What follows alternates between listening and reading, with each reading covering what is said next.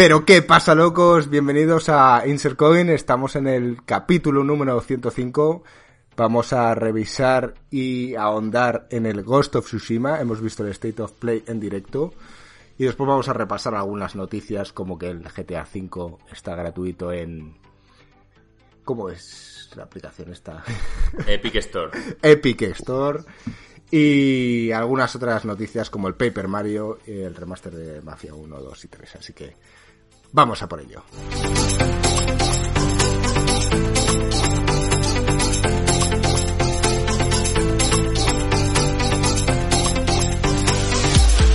Marco, ¿qué pasa? ¿Cómo estás?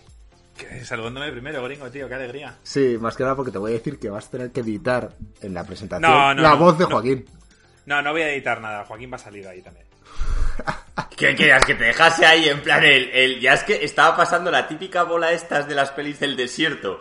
Y tú, y además es que es epic, tío. Epicness.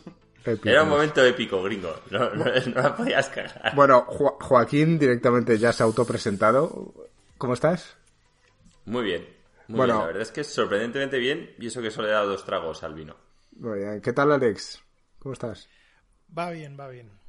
Bueno, decir que, mm, que algunos de los que estáis escuchando este podcast seguramente lo hayáis medio vivido en directo. Esto es como una especie de déjà vu, porque estamos emitiendo en directo la grabación de este podcast. Em, para todos aquellos que queréis estar en futuros podcasts de este estilo, los vamos a intentar hacer de la mejor moda, eh, o sea, del mejor modo que, que podamos. Esto lo hacíamos en el pasado, ¿te acuerdas, Marco? Entonces, eh, los que estéis aquí en directos, in- intentad interactuar con nosotros sobre los temas que vamos a hablar. Habrá temas que podamos hablar en directo y habrá otros que normalmente nos quedemos a debatir con vosotros, oyentes o suscriptores, una vez terminemos de grabar el, el podcast. Más que nada porque tampoco es justo para la gente que no está viendo el directo que se quede aquí con, con historias del, del chat. Pero bueno, estáis más que bienvenidos a comentar lo, lo que queráis. Básicamente hemos emitido el, el State of Play del Ghost of Tsushima. Lo hemos emitido en directo. Nuestros caretos se veían aquí, el chándal de Joaquín. Eh, la gente ha preguntado sobre cómo tenía la tripa. Eh, responde otra vez, Joaquín, ¿la tripa bien? Muy bien. La verdad es que un tiempo muy bien. He superado el COVID, tío. he superado lo de la tripa. est- Estoy a tope, tío. Bueno, Joaquín Soy, asegura, soy el que, nuevo elegido. Joaquín asegura que ha pasado el COVID. Marco sabemos que es el paciente cero. Alex no lo sabemos. Yo me hice la prueba ayer y tendré los resultados la semana que viene. Pertenecemos, Joaquín y yo, al 5% de la población que en principio tiene inmunidad.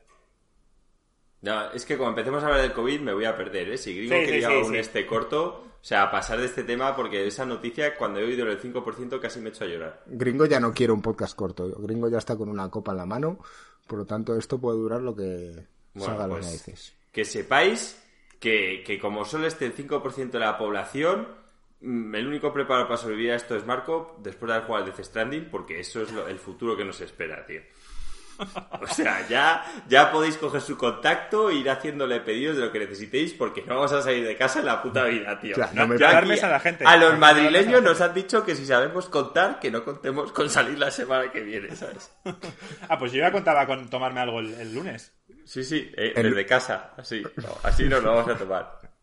Joder, como tengas que esperar, Joaquín, a un mundo posapocalíptico en el que Marco es el repartidor de las cosas, estamos jodidos. Bueno, bueno, a ver, tengo que... vosotros ya- no. Vosotros que sois amigos, os llevaría los paquetes. Otra cosa son los que no conozco. Ya, te- te- tengo que contar, tengo que contar otra mini historia, ¿vale? Ya a todos, ya que estamos aquí sobre el COVID, es que el otro día eh, llamé a un amigo mío, ¿vale? De la universidad, que se llama Jaime, que tiene un padre que es un genio en sí mismo, es como el padre Marco, que aunque no lo conozcáis, es otro genio de estas personas. Total, que estaba el tío con, con su mujer y tal, pasando al perro por la calle, y el tío es farmacéutico como yo, ¿no? Y siempre cuando ve a gente junta y tal y cual, dice, pero es que... Y ve un grupo así como de cuatro personas mayores con botellas de vino y tal en la calle, el tío, y esta gente haciendo botellos se acerca y era su padre. Y el padre, hombre, Jaime, ve tal, y dice, papá, ¿qué coño haces? Y dice, yo ya he vivido lo que tenía que vivir. Bueno, o sea, uh, es que es la polla, tío. Me contaba la historia y no podía parar de reírme. Dice, mi padre botellón ahí con, con tres tíos. A la, gente mayor, a la gente mayor se la, hay mucha gente mayor que es se la sopla, tío. Es que es increíble. Y, y el tío no tal, y dice, ya papá, pero es que vives con mamá, ¿sabes? Y a lo mejor ella quiere vivir más, tío. Es que la polla, tío. Estás aquí. De, de verdad. pu- publica- que- publicando ilegalidades, Joaquín, tío. Bueno, bien. Eh, no, no, si la policía sigue nuestro podcast sería hasta una buena noticia. Por favor, si la policía no estáis siguiendo, no seáis cutres de verlo solo uno, expandidlo, que lo vean varias comisarías. Que lo tal, ponga pues, el community manager de la policía, ¿no? Que lo ponga en Twitter. Por cierto, Sí. esto me recuerda que mandad vuestras preguntas en el hashtag pregunta ICG. Recordad, a Alex le encanta eso. Ask ICG. Yo es que todos los días, todos los martes, miércoles, miro Twitter con la esperanza de que alguien pregunte algo, tío, y, y suena la música de Naruto triste y yo, en plan, me voy a dormir triste, tío. Yo, yo tengo eh, en Twitter, te- te- bueno, tengo una aplicación donde me eh, puedo gra- grabar los hashtags interesantes que quiero ver cada cierto tiempo y tengo pregunta ICG y siempre está vacío, tío. Entonces, chicos, intentar animar a Marco, mandar una preguntita o algo esta semana. Si no, las hago yo mismo. Me creo un par de cuentas falsas y me hago preguntas yo solo, ¿sabes? Bueno, oye, vamos a... Antes de empezar con el turrón, como dice Ruffer, dice... Para algo está el Discord, poner una categoría en el server. Para los que nos estéis escuchando o viendo por primera vez, si queréis interactuar con nosotros, tenemos un Discord que está en la descripción. En Twitter a través del hashtag PreguntaICG y tenemos pues Instagram donde publicamos fotos de Joaquín. Estamos seriamente preguntándonos si nos vamos a hacer un OnlyFans. ¿Verdad, ¿Quién Joaquín? quiere hacer OnlyFans? Y esto, ¿Por qué no? esto será para un off topic en condiciones. Vamos con el turrón Ghost of Tsushima. Entonces, hemos estado viendo el State of Play. En, primir- en principio era un, un poco de gameplay sobre qué esperamos para el juego que sale el 19 de julio. Exclu- exclusivo en PlayStation. Como han preguntado en el directo, únicamente PlayStation, a priori sí. Y parece que es una mezcla entre Breath of the Wild. Creíamos a principio que iba a ser algo así como Sekiro, pero el combate no lo es tanto. Ahora lo desgranaremos un poquito más. Y un poco de stealth, un poco de Metal Gear. mm, aparte de una gran parte de exploración sin mapa, ¿no? Y animales que te ayudan. Entonces, no sé por dónde queréis empezar. Eh, según Marco, dice que esta es su apuesta personal para el juego del año. ¿Sigues No. manteniéndolo? A ver, me parece que va a ser un gran juego. Y quiero. O sea, no quiero darle toda la luz verde, tío, al puto Cyberpunk, que sabemos todos que, que tiene todas las papeletas de convertirse en el mejor juego de la historia, ¿vale? Pero también estamos. Porque nos apetece tanto el Cyberpunk, que es de una compañía como CD Projekt. Vienen de hacer el Witcher 3, que es uno de los mejores juegos que ha salido nunca. Entonces, todo se ha juntado para que realmente ese juego sea increíble. Que luego puede no ser malo, creo que jamás sería malo, pero que puede decepcionarnos que puede que el hype no esté a la altura de lo que luego es el juego. Entonces, quitando el Cyberpunk, eh, mi gran apuesta de este año para juego del año era este. Y decir que lo sigo diciendo, aun que el tráiler en sí, lo que ha sido el, el State of Play, eh, no me ha sorprendido. O sea, esperaba una revolución, esperaba un combate Sekiro, esperaba muchas cosas que, que no he visto. Otras sí, como la exploración, por ejemplo. La exploración me ha encantado. Me gusta el hecho de que emulen un Breath of the Wild porque de verdad que creo que es el futuro. Ubisoft, aun gustándome los últimos Assassin- Assassin's Creed, Joaquín, te llaman. Joaquín, tío, ¿quién te va a ver? No Oh. sé, es algún vecino que se ha equivocado. Me da por el culo profundamente, tío. O No que hace sé así. Dónde coño está mi telefonillo, tío, pero se equivocan muchísimo. O sea, Está estoy abajo por poner izquierda. la típica movida estas que da calambre cuando apretas, tío, sería la hostia. Sí, ya estoy viendo a Marco con el calambrazo cada dos por tres. Bueno, vuelvo a lo que iba diciendo. Eh, Ubisoft, eh, aunque me gustaran los últimos Assassin's Creed, hizo en el pasado reciente muchos juegos, como el Far Cry Gringo que hemos hablado antes, eh, muy centrados en un mapa lleno de mierda, o sea, lleno de muchas actividades, pero actividades que realmente no te aportan nada. Y quizá juegos, hacen falta más juegos como el Breath of the Wild, y lo, que parece que va a seguir el Ghost of Tsushima, es que no te guíen tanto y llamar la atención del jugador mediante ya sea pues, animales, eh, montañas, eh, yo qué sé, ruinas, lo que sea. Y es, yo creo que es el camino a seguir. O sea, el hecho de que te, te incite a explorar. Decir que en el chat están hablando de que sobre el tema del juego del año, ¿no? Eh, seguramente estará la cosa entre el Cyberpunk y el Last of Us 2. Tú este ni siquiera lo metes en la guerra. No, se me ha olvidado el Last of Us 2. Evidentemente el Last of Us 2 está ahí. Está ahí, son los dos grandes y luego quizá, quitando esos dos, el Ghost of Tsushima sea el... Pues eso, pues el, el Sevilla de la Primera División o el Valencia que, que, aspiran a ganar el título pero que saben que seguramente no lo vayan a conseguir.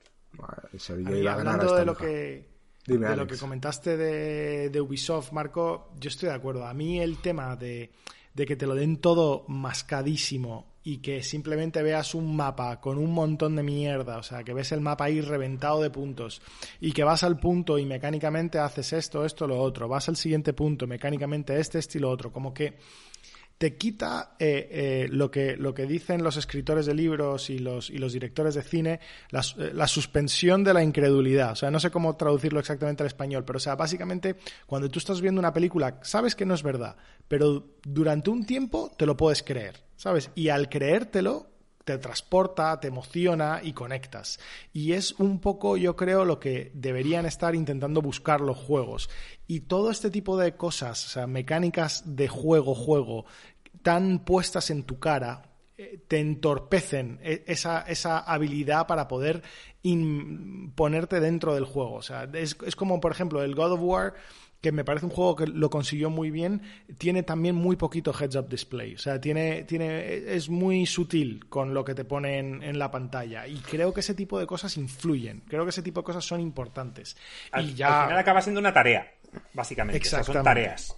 Que, oye, que te mantienen eh, entretenido, que mucha gente quiere eso, pero que en este caso yo requiero algo más. O sea, requiero que me entretenga y requiero que, que, que esté inmerso en el mundo.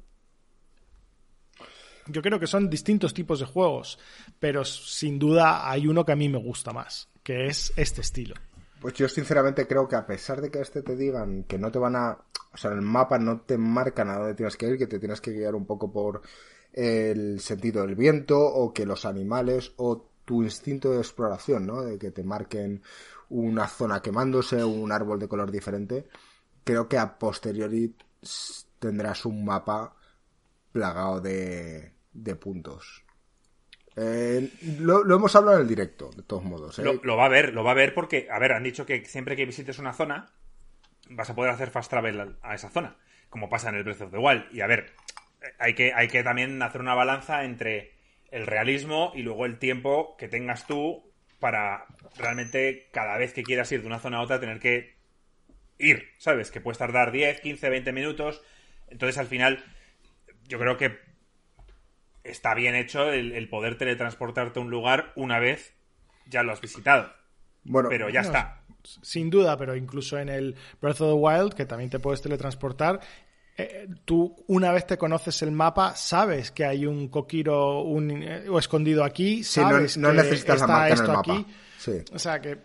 que y yo, elegía decir- muchas veces ir. O sea, decía, vale, tengo que ir, quiero ir hasta aquí, pero como esta zona del mapa no la he descubierto, voy a darme una vuelta y a ver qué más veo. ¿Sabes lo que te quiero decir? Y descubres final- cosas. Y descubres cosas. Y al final no vas al punto que pretendías. Te acabas yendo para otro lado porque has visto una lo que sea a lo lejos y, y eso es lo que busco con un juego. Es- eso es lo que tienes cuando lo hacen bien. Cuando ese tipo de decisiones al final son recompensadas. Cuando no ir por la forma más eficiente de repente tiene algo. Cuando hacer cosas tontas como "Ué, ese pico, venga, lo voy a escalar y de repente llegas arriba y hay algo. Y a mí eso es algo que siempre me pasó en Breath of the Wild. Siempre que me decidí a explorar, a experimentar, a intentar algo nuevo, siempre tuve algún tipo de recompensa. Creo que es difícil conseguir eso en este juego. Lo hablábamos mientras estábamos viendo el gameplay. Nos da la sensación de que está súper poblado de objetos. Árboles o...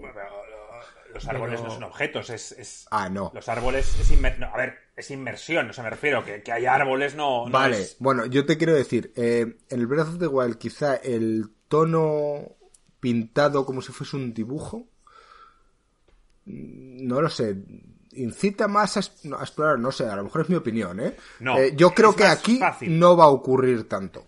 es más fácil llamar la atención de algo, de un objeto, cuando está dibujado de, unas, de una manera. Me refiero, como el Breath of the Wild es más sencillo. Pero eh, este, en parte, no es una... O sea, va hacia el realismo, pero con una exposición de color fuerte. O sea, cuando ves un rojo en la vida real no lo ves así. O sea, aún así sigue siendo algo irreal. Muy bonito, pero no es. No va hacia el realismo que quizás sí que va en Last of Us. Ya. Este tema también ha salido en cuando estábamos viendo el directo y era lo que menciona Carlos. Dice, yo en el Red Dead, en el Red Dead no hice ningún viaje rápido. Si el mapa y el mundo es bueno, no da pereza. Te lías a explorar. Discrepo ahí. Y, mira que me gusta el Red Dead, y yo, he habido veces que estaba en el, en el. iba del punto al punto B y que básicamente tenías como que ir dándole a la X para que el caballo fuera avanzando, pero lo dejabas como en automático. Y, porque al final el Red Dead no tiene lo que tiene el Zelda Breath of the Wild. O sea, el, Red Dead te, incitaba a explorar para simplemente encontrar puntos donde aparecían personajes secundarios, misiones y tal. No porque sí. Veces las... Claro, no porque sí. No veías una montaña a lo lejos y decías, voy a ir hasta allí a ver qué hay. No hay nada. Joder, pero me refiero, es que eso, el tipo de juego es distinto. O sea, el Zelda también es un juego de fantasía y el Red Dead es un juego realista. O sea, tú en la vida real tienes un puto caballo y te quieres ir a una montaña y eso lleva un tiempo que flipas.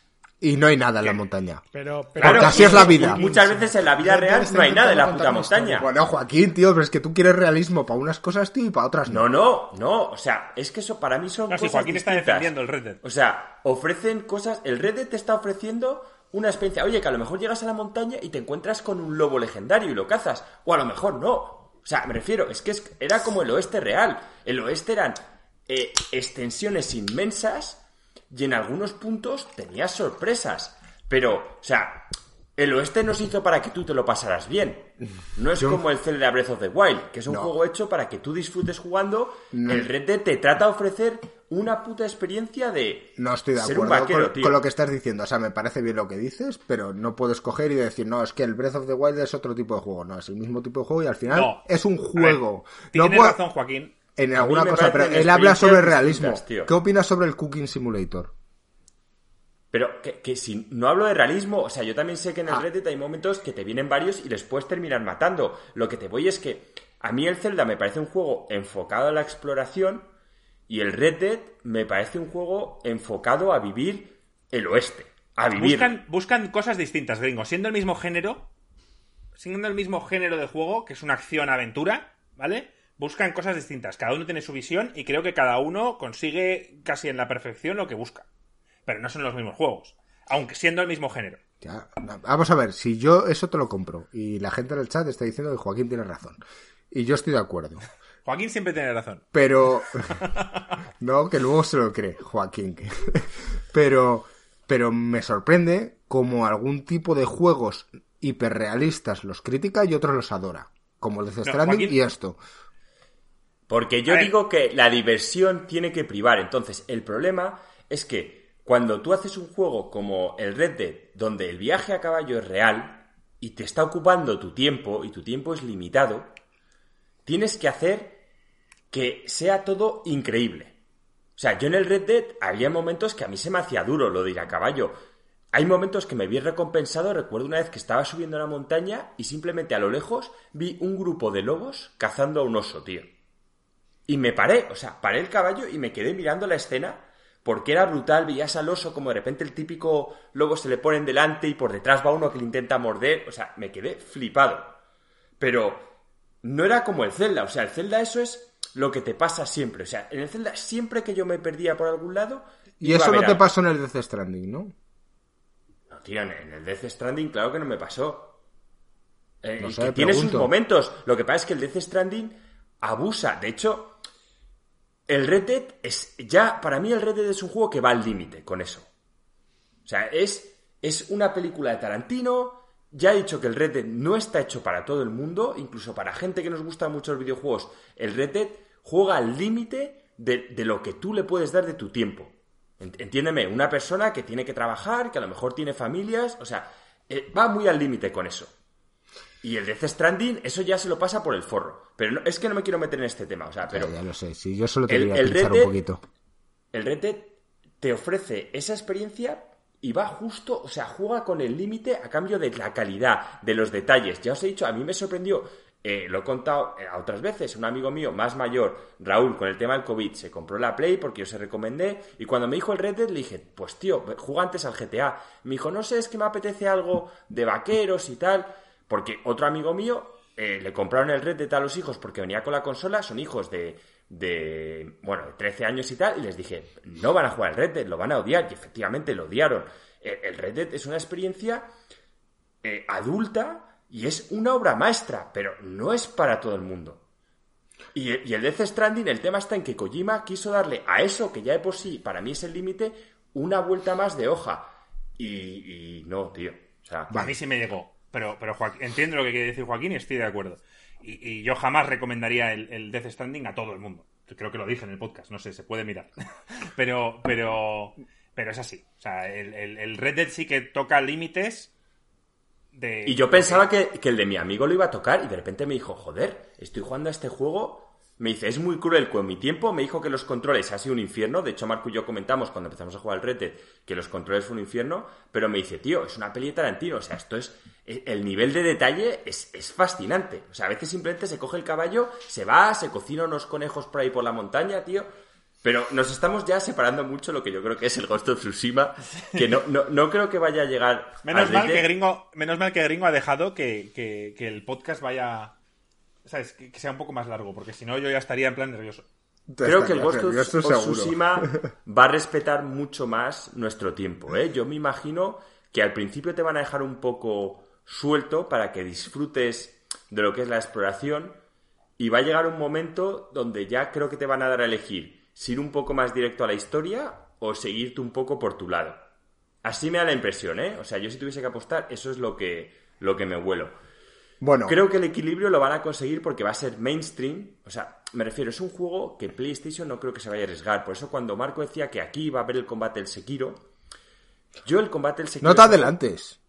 Bueno, venga, si queréis lo comento después, os dejo seguir. Quería decir, a ver, para quien no lo sepa, Sucker Punch eh, yo he jugado a los, a los Infamous. En español, Marco. Sucker Punch. Así se llama A los infames. Sucker Punch. Sucker Punch, Alex, es como pegar a alguien a.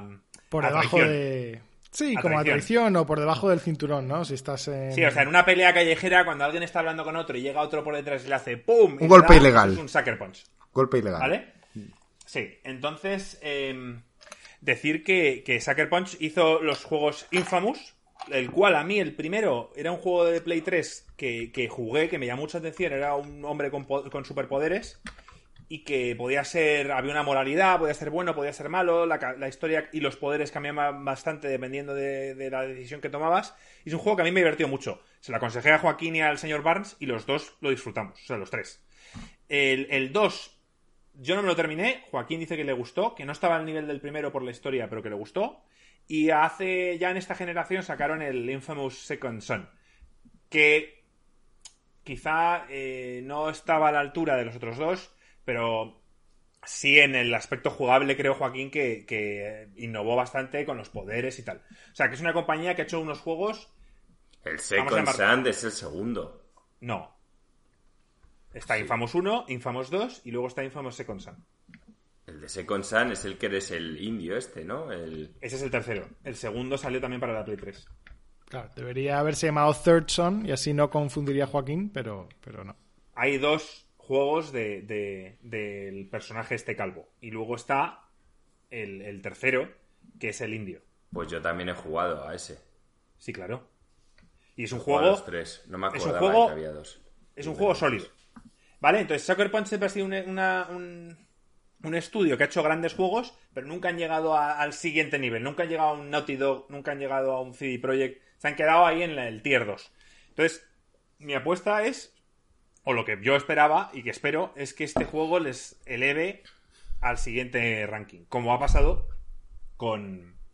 Sekiro. Con estos del Horizon Zero Dawn, eh, ah. Guerrilla, que mm. han hecho tres o cuatro killzones, los cuales eran buenos juegos, pero nadie realmente pedía más. O sea, eran juegos que sí, que innovaban y que tenían muy buenos gráficos, pero que no eran shooters un poco genéricos, para mí por lo menos, y, que con Horizon Zero Dawn dijeron vamos a hacer algo distinto y lo petaron. Y ahora ya están, han pasado al siguiente nivel y yo espero que Sucker Punch con este juego haga lo mismo.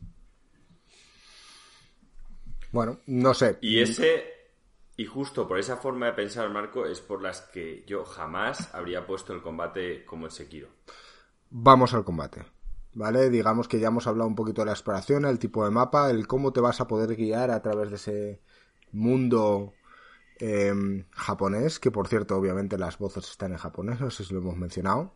o en inglés, en inglés. Sugerimos que la gente lo juegue en, japonés. O en español, entiendo. Que se puede poner también en español. Bueno, poner los subtítulos, pero está, aquí en principio siempre somos muy fans de la versión original, poner los subtítulos en el idioma para que entendáis lo que están hablando. Salvo si estás viendo Dark. vale, y si lo pones en japonés, ¿creéis que los mongoles hablarán en mongol?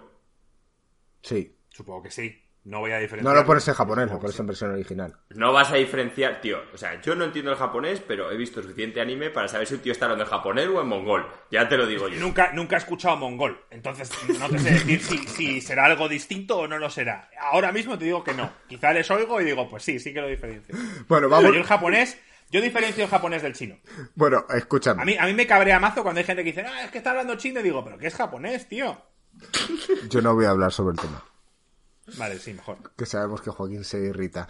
Vamos con el combate. Vamos con el combate. Hemos visto parte de gameplay de combate. Hay dos tipos de, em, de maneras de afrontar un, un, encuentro con ciertos enemigos. Uno puede ser en stealth y otro puede ser un combate directo.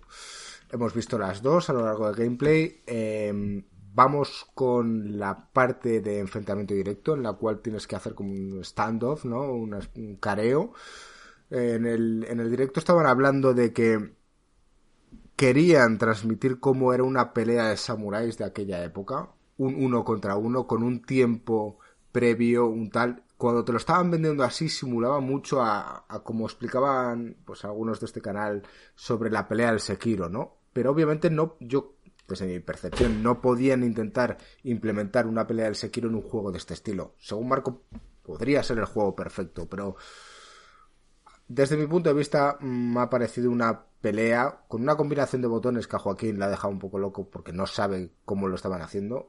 Yo opino que ni siquiera herían al personaje y me va a parecer la parte de combate directo un combate muy monótono. Monótono, muy para salir del paso en el cual no te van a tocar y tal. Sin embargo, la parte de stealth tenía pinta de ser mucho más divertida. Quizás una mezcla entre Metal Gear Solid, eh, parte de distracción, juegas con la oscuridad y con que eres un ninja que asustas a los mongoles. No sé, eh, vuestra visión inicial sobre el tema del, del combate. A ver, yo diré que lo que he visto del combate no me ha gustado. Y no es porque no se parezca a un Sekiro, sino porque no parecía satisfactorio. O sea, y como dicen en los comentarios Carlos, eh, hasta que no tengamos el mando en la mano, no vamos a saber realmente si es satisfactorio o no. Pero cuando veía los trailers de Sekiro, lo sabía. Y también porque era, era From Software.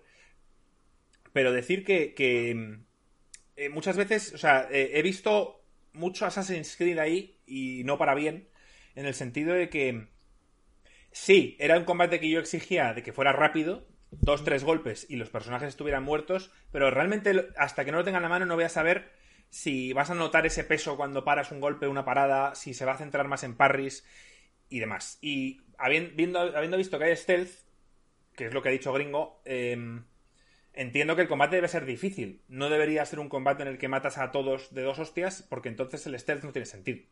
O sea, siempre el stealth tiene sentido cuando el combate directo es difícil. Si no, te van a poner un combate fácil. A ver, Marco, yo no es que esté. Tú en un combate Assassin's Creed, Joaquín, Assassin's Creed tú siempre lo has odiado. ¿Por qué lo has odiado?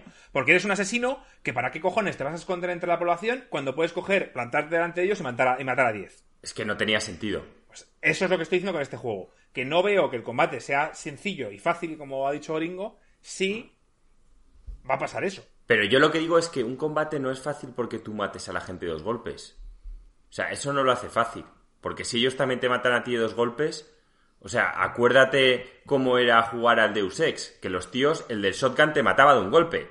O sea, es, es que eso no lo hace. Lo difícil es que sea realista. Para empezar, bueno, aquí, bueno, como la mayoría de la gente supongo que no sabe mucho de historia, se creerá que si los mongoles ven a un samurái, van a ir muchos con la espada. Pues tío, justo lo que hizo que el ejército mongol conquistar a casi todo el mundo, y de esto Alex sabe muchísimo, es que básicamente eran arqueros de la hostia, hasta el punto que eran arqueros de la hostia incluso subidos a caballo. Entonces, más motivo para ir en stealth, porque cuando la gente es buena con el puto arco y tú vas con tu espada de samurái, pues tío, sí, si eres neo y puedes parar las flechas con la katana, muy bien, pero si no eres neo y no puedes parar las flechas con la katana, pues te van a abrir el ojal a flechazos. Lo que no saben es que los samuráis también eran inicialmente guerreros, eran más bien arqueros que, espadachines, pero eh, igualmente, mirando el juego, Joaquín, sea lo que sea la historia, mirando el juego, se ve claramente que van a ver el lancero, el espadero, el no sé qué tal, y no van a estar todos los mongoles con arcos. Ahí van a estar una minoría con arcos.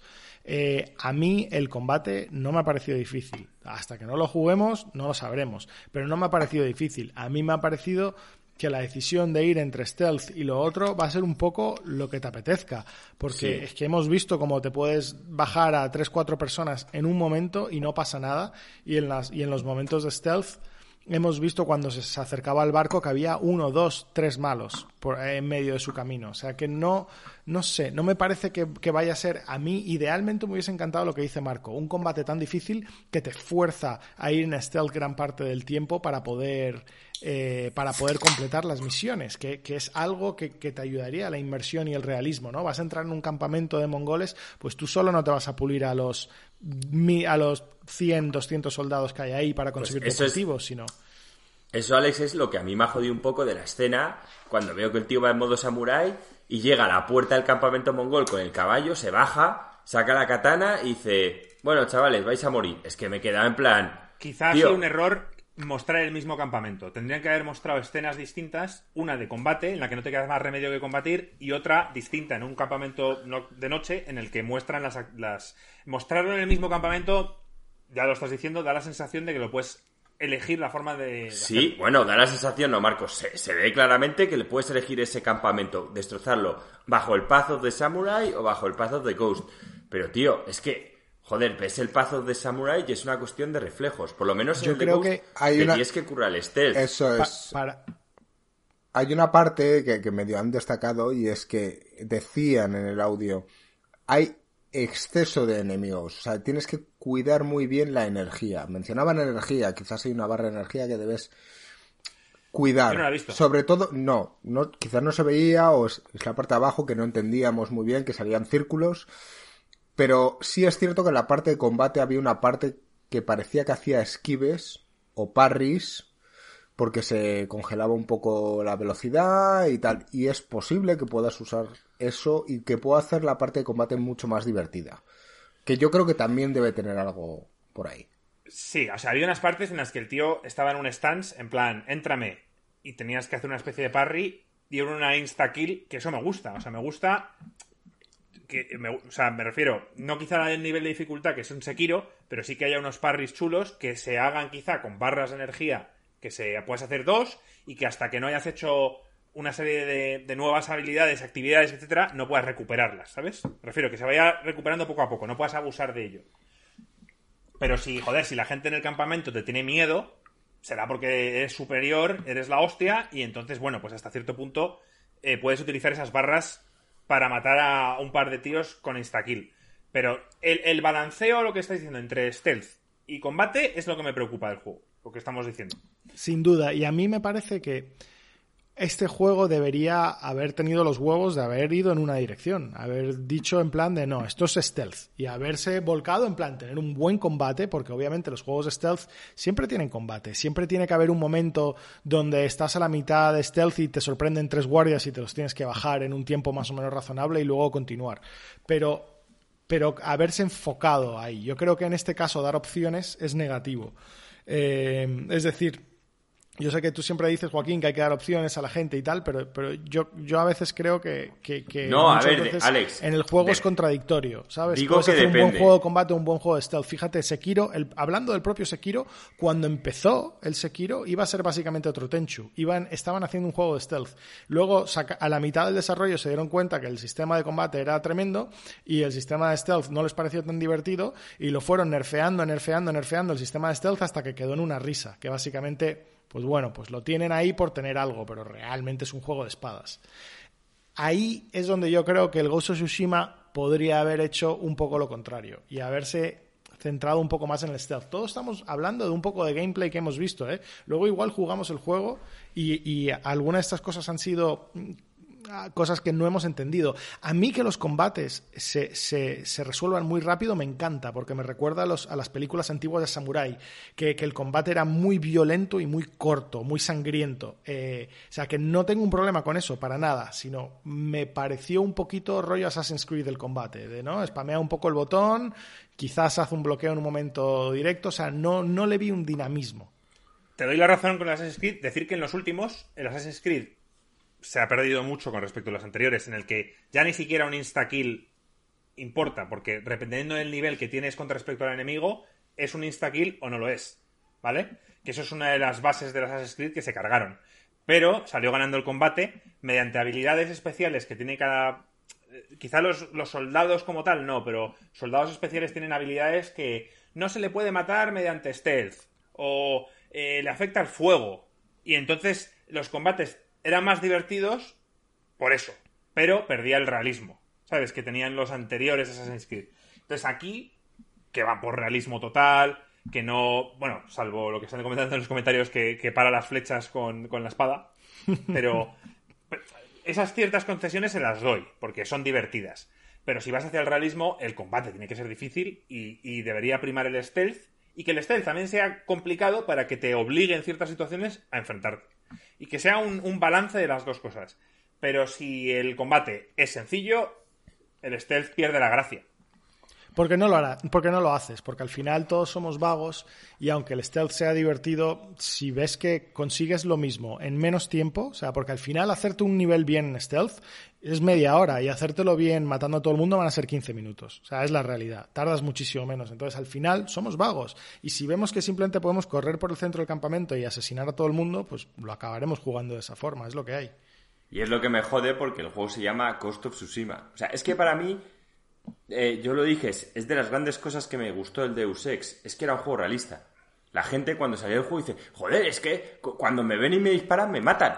Y yo, coño, como debería ser en todos los juegos. O sea, tú te metes en un sitio y hay guardias de seguridad y SWATs con una metralleta, esa gente no falla cuando dispara. Eso no va a pasar aquí. para, que tú vayas en juegos, en tu opinión, a mí me parece que hay distintos juegos y el Doom tiene su hueco y el Doom definitivamente no te pueden matar. En los, en los juegos en los que tú estás defendiendo un poco el stealth por el realismo, ¿no? Por justificar que una persona pueda entrar y cargarse a 20. Entonces, eh, yo lo tenía pensado pues como eso, tú vas en stealth y para cuando la has cagado, te dan una oportunidad de que lo puedas conseguir, pero jodida.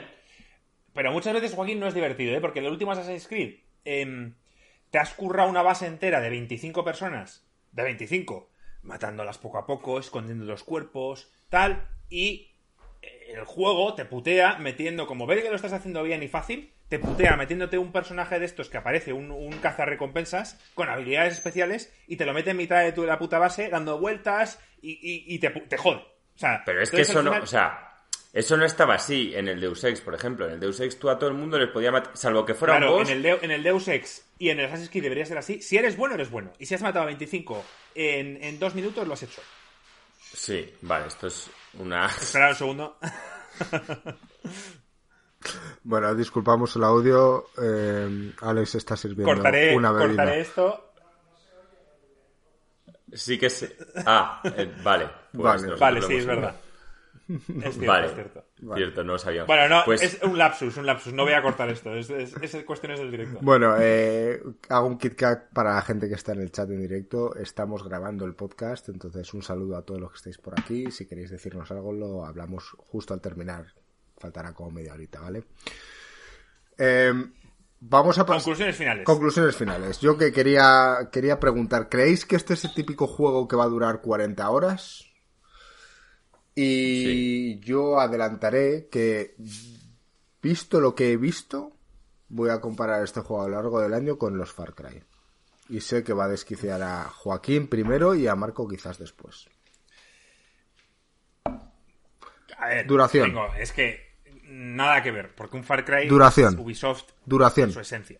¿Duración de este juego? Duración. La duración van a ser 40 horas. Y, y va a ser más largo si tú quieres que sea más largo. sea, va a ser un juego largo. Va a ser un juego que tiene secretos. O sea, ellos están buscando emular lo que te ofrece un, un Assassin's, o sea, un, Assassin's un Zelda Breath of the Wild. Y eso lleva tiempo. Ahora, que la gente esté dispuesta a, a, meterse tanto como se hizo en el Breath of the Wild o en otros juegos de ese estilo, ya veremos. Yo tengo la esperanza de que sí sea. ¿Y creéis la parte en la que supuestamente los animales te llevan a templos y tal? Esos templos que no lo hemos mencionado, ¿tendrán puzzles? ¿Serán.? No, no, es que, es que no, es, no parecía. No es templo, son shrines, que son altares. Es que la palabra no es templo, es altar. O sea, te llevan a típico altar construido, que eso había mucho en Japón a veces, y vas de una carretera a otra y tenías pues el típico Buda o el típico no sé qué, pero no es un shintoísta. Templo así. Bueno, pues quien fuese. Vale, y en cuanto a la comparación del Far Cry. Joaquín, a mí la comparación del Far Cry, no, los Far Cry modernos, para mí. No la veo. Eh, salvo que me quieras decir en el tema gráfico y tal, que sí que es cierto que en el Far Cry, oye, yo vi escenas del mundo abierto, que puedes coger un, un parapente y tal, y, se ve bien, ¿eh? eso no lo voy a criticar.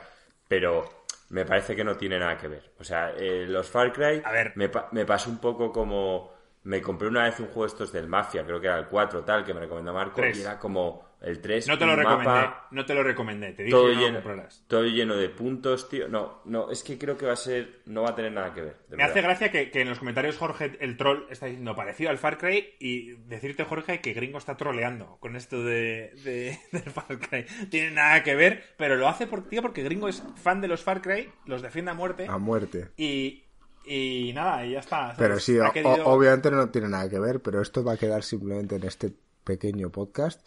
Pero a lo largo del año voy a voy a pinchar a Joaquín sobre este tema, seguramente. Porque para Joaquín me da que va a ser un buen juego y le va a gustar. Quizás a Marco un poco más.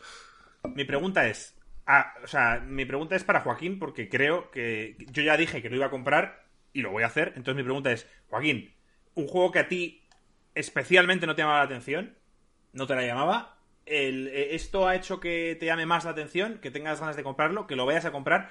¿O lo vas a comprar simplemente porque estás en cuarentena, estás hasta los cojones y te va a entretener durante 40 horas? O sea, ¿crees que si viene, viene en julio, tío.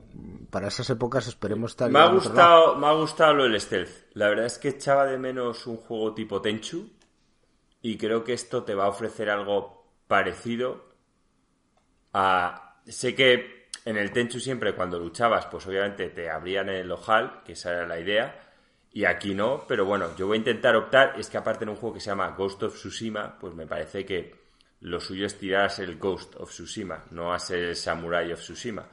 Entonces, yo creo que lo voy a encontrar divertido. A mí los juegos de stealth siempre me, me gustan mucho, de hecho yo, por ejemplo, cuando jugué a los Uncharted, que sabéis que hay partes de stealth que puedes optar por no hacerlas y ir directo a, darte balazos, a mí me encantaba hacerlas. De hecho, hasta cuando me pillaban, repetía la escena. Salvo que me pillase el último tío, pero si me pillaban y tal, lo intentaba repetir y hacérmelo perfecto. Y yo lo, disfruto, la verdad es que el stealth me, me divierte mucho. Y este tenía pinta de ser un stealth divertido. No, tiene, tiene pinta que va a ser divertido. Eh, entiendo que todos los que estamos aquí presentes al menos le vamos a dar una oportunidad. Alex, ¿tú también? Yo sí, a mí me ha gustado. Eh, tenía más hype eh, porque claro, estaba un poco con el tema de Marco de que el combate iba a ser parecido a Sekiro y no en cuanto a la dificultad, ¿sabes? En plan, de, en cuanto a coger sugerencias del Sekiro, obviamente no puedes hacer hoy en día, yo creo. O sea, al menos que seas algo un poco de nicho como, como From. O sea, bueno, From, llamar a From Software de nicho tampoco, pero, pero a ver, un juego de este estilo yo no creo que pueda tener un combate tan difícil como el Sekiro. O sea, yo, pero, pero sí creo que puede tener influencias. Las sensaciones, Alex. exacto, y no las vi. Y eso a mí me ha bajado un poco los humos con este juego. Pero como dice Joaquín, el stealth tiene buenísima pinta, de hecho, parece bastante chulo y divertido. El mundo me llama mucho la atención y es un juego muy bonito. Yo, por, por mí, el tráiler ha, mostrado bien un juego bonito. Y te ha dado ganas de comprarlo.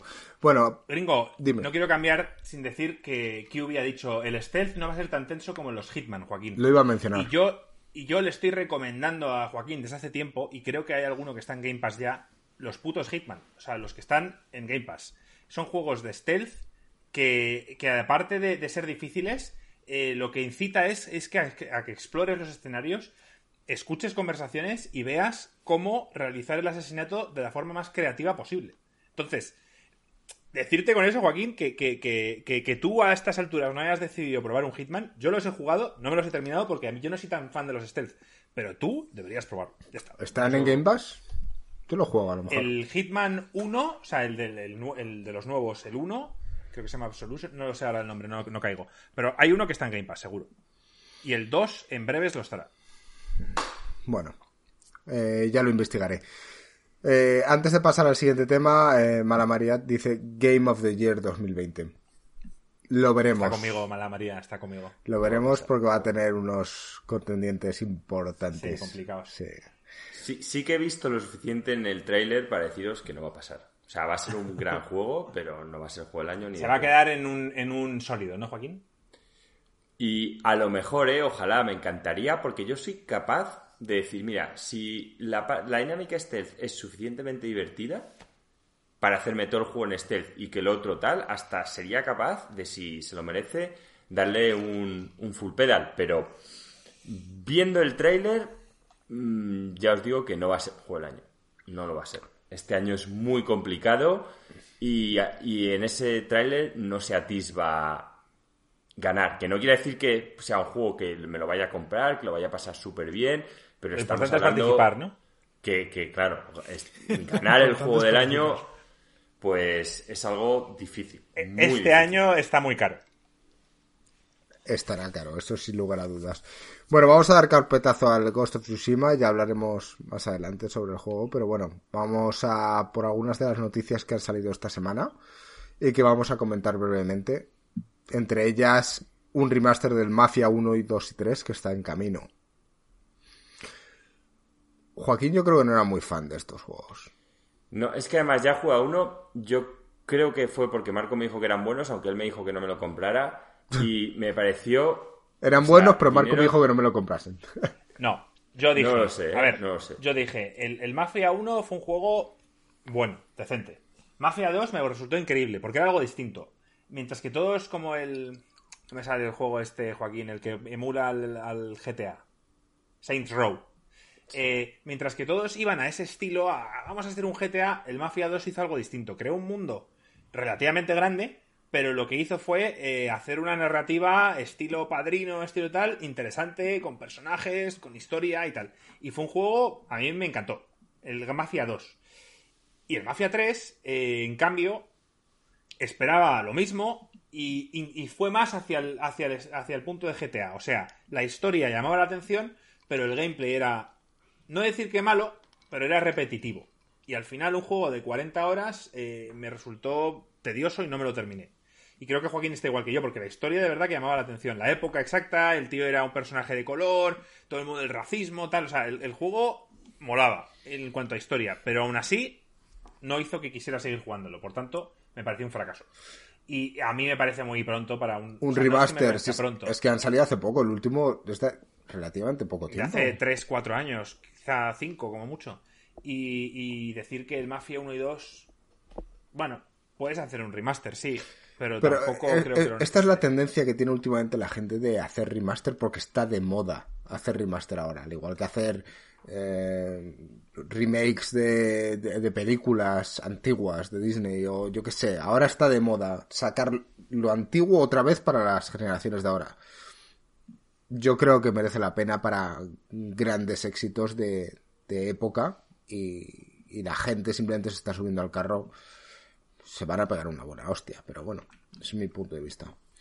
Eh, hablamos del Summer Game Fest, que en el podcast pasado Marco lo bautizó como el Summer Fest, porque nos gustan las fiestas y estamos en cuarentena. Eh, hay un anuncio y un tráiler del remake, de nuevo, del Tony Hawk Skater 1 y 2. Esto es muy por encima. Simplemente decir que nosotros no le damos importancia, pero decir que el Tony Hawk 1 y 2 eh, fueron los juegos de borrachera y de porros de muchísimos universitarios en Estados Unidos. O sea, me refiero, eran, al igual que para nosotros lo fue el SSX, gringo. Sí. Eran juegos de juntarte con tus colegas, todos sentados, fumando porros o fumando, tomando copas y jugar y pasarse el mando. Y este juego tuvo muchísimo éxito en todo el mundo. Y era un juego que, que era muy divertido jugar, como lo era el SSX. Y decir que han salido un huevo de Tony Hawks en los últimos años, que era una mierda, incluyendo uno que te daban hasta una tabla, estilo Kinect, de estos que te vendían con la tabla y que puedes hacer los trucos en, el, en la tabla virtual, o sea, la tabla que tienes en el suelo y tal. Una mierda. Y decir que mucha gente lleva pidiendo lo que es el Tony Hawk de toda la puta vida. Un juego divertido, frenético, para hacer tus trucos, combos, etcétera. Y parece ser que va a ser eso. Va a tener va a tener eh, leaderboards para poder competir con gente, multiplayer y demás. Y yo creo que va a ser un juego divertido. Yo nunca probé los Tony Hawks y quizá, dependiendo del precio, me, sume a probarlo. Que me apetece un juego así. Hombre, si es un juego de aquella época en la que competías con tus colegas en un espacio cerrado, en local, y ahora le añades una cierta competitividad a nivel multijugador online, todos esos fans van a estar ahí. O sea que, que me parece genial. Me parece genial. Vale. ¿Queréis comentar algo, Joaquín o Alex? yo, lo jugué en su momento eh, también a ese, a un juego de snowboarding tal. Nunca han sido mis géneros favoritos. Eh, no, no tengo mucho que decir. Yo creo que al mundo no le hace falta un remake del Tony Hawk, pero oye, mm, si lo compra la gente, bienvenido sea. Bueno, Estados Unidos al parecer sí. Eh, Joaquín, ¿tú qué opinas? No, ni, me va ni me viene. Yo sí que en la época sé que había fans que decían que el Tony Hawk era increíble. Me suena que era de la PlayStation original, además. El, el como de la 2, me suena a mí. Que marcó una época y tal. Bueno, que quien hace un remake, me parece que han pasado suficientes años. Y oye, pues que le quieran hacer sacar el mismo juego con un lavado de cara y cosas eh, online. Eh, a ver, este no sería un remaster, ¿eh? esto es un remake. Porque de verdad que, aún no cambiando algunas mecánicas que sí, Joaquín, el lavado de cara es, es otro juego, gráficamente hablando. Pues no, no me parece mal, me refiero, no es mi género, pero yo entiendo que hay mucha gente que se viciaba muchísimo a este juego, que se ve defraudado por todo lo que salió posteriormente y que simplemente quiere lo mismo, pero con la tecnología actual. Pues bueno, que se lo den. O sea, no. A mí no me va a influir. O sea, la gente que hace Tony Hawk no está haciendo ese juego para dejar de hacer juegos que a mí me gustan. Dice Joseph, ¿cómo que no hace falta? Si los Tony Hawk marcaron un antes y un después y llevamos mucho tiempo sin juegos así. O sea, me refiero que hay gente que, quiere juegos. Creo que tiene toda la razón. Digo que, hace mucho tiempo que no hay juegos así, ¿eh? Arcade, de pasarlo bien. O sea, las generaciones, que no va a pasar, pero las generaciones de ahora juegan online, juegan al Fornite, juegan a tal. Eso de pasarse el mando y picarse todos una noche a, ver quién supera la puntuación de quién, se puede emular de alguna forma online. No creo que ahora la gente se junte, y menos ahora con lo que está pasando. Pero que es algo, una época maravillosa. Nosotros lo disfrutamos en la época con el SSX, o bueno, juegos como deportivos, como el FIFA y demás. O el F0. Pero creo que es. O el F0, de muy de niños. Pero es algo que creo que merece la pena.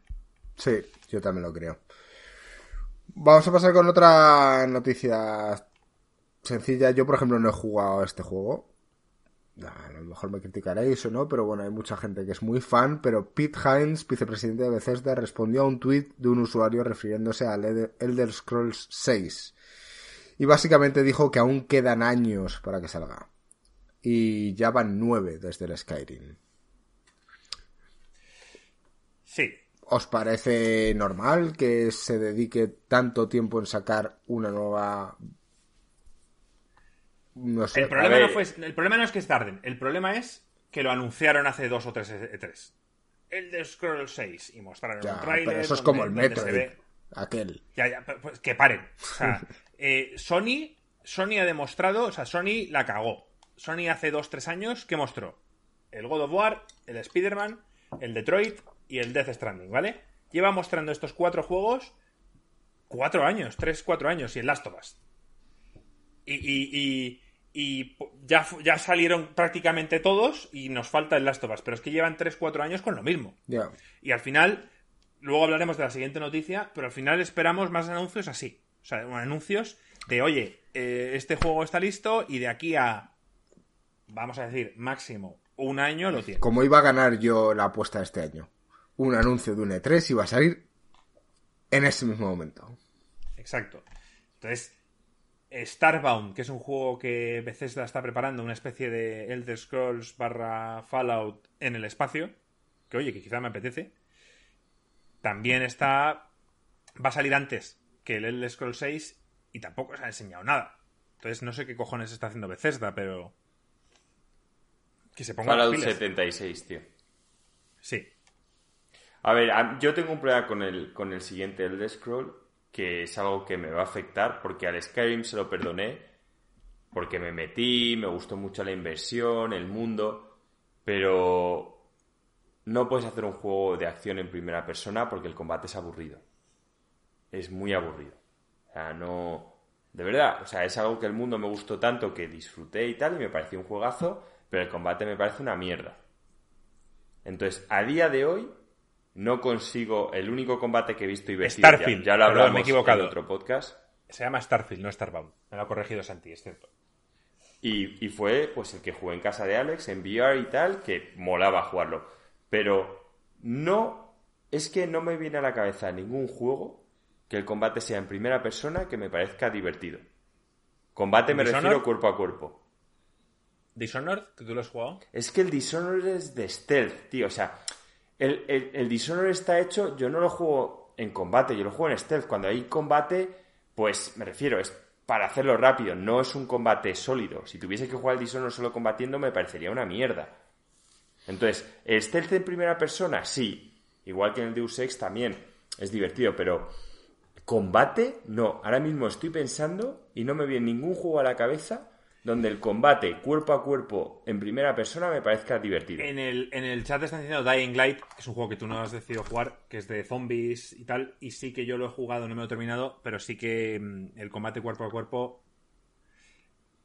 Yo lo voy a llamar, Jorge, lo voy a llamar eh, estresante, lo voy a llamar eh, inmersivo, pero no era divertido. O sea, cuando influye, cuando, cuando estás atacando a un zombie que con un palo le das y está bien hecho la sensación de darle, vale.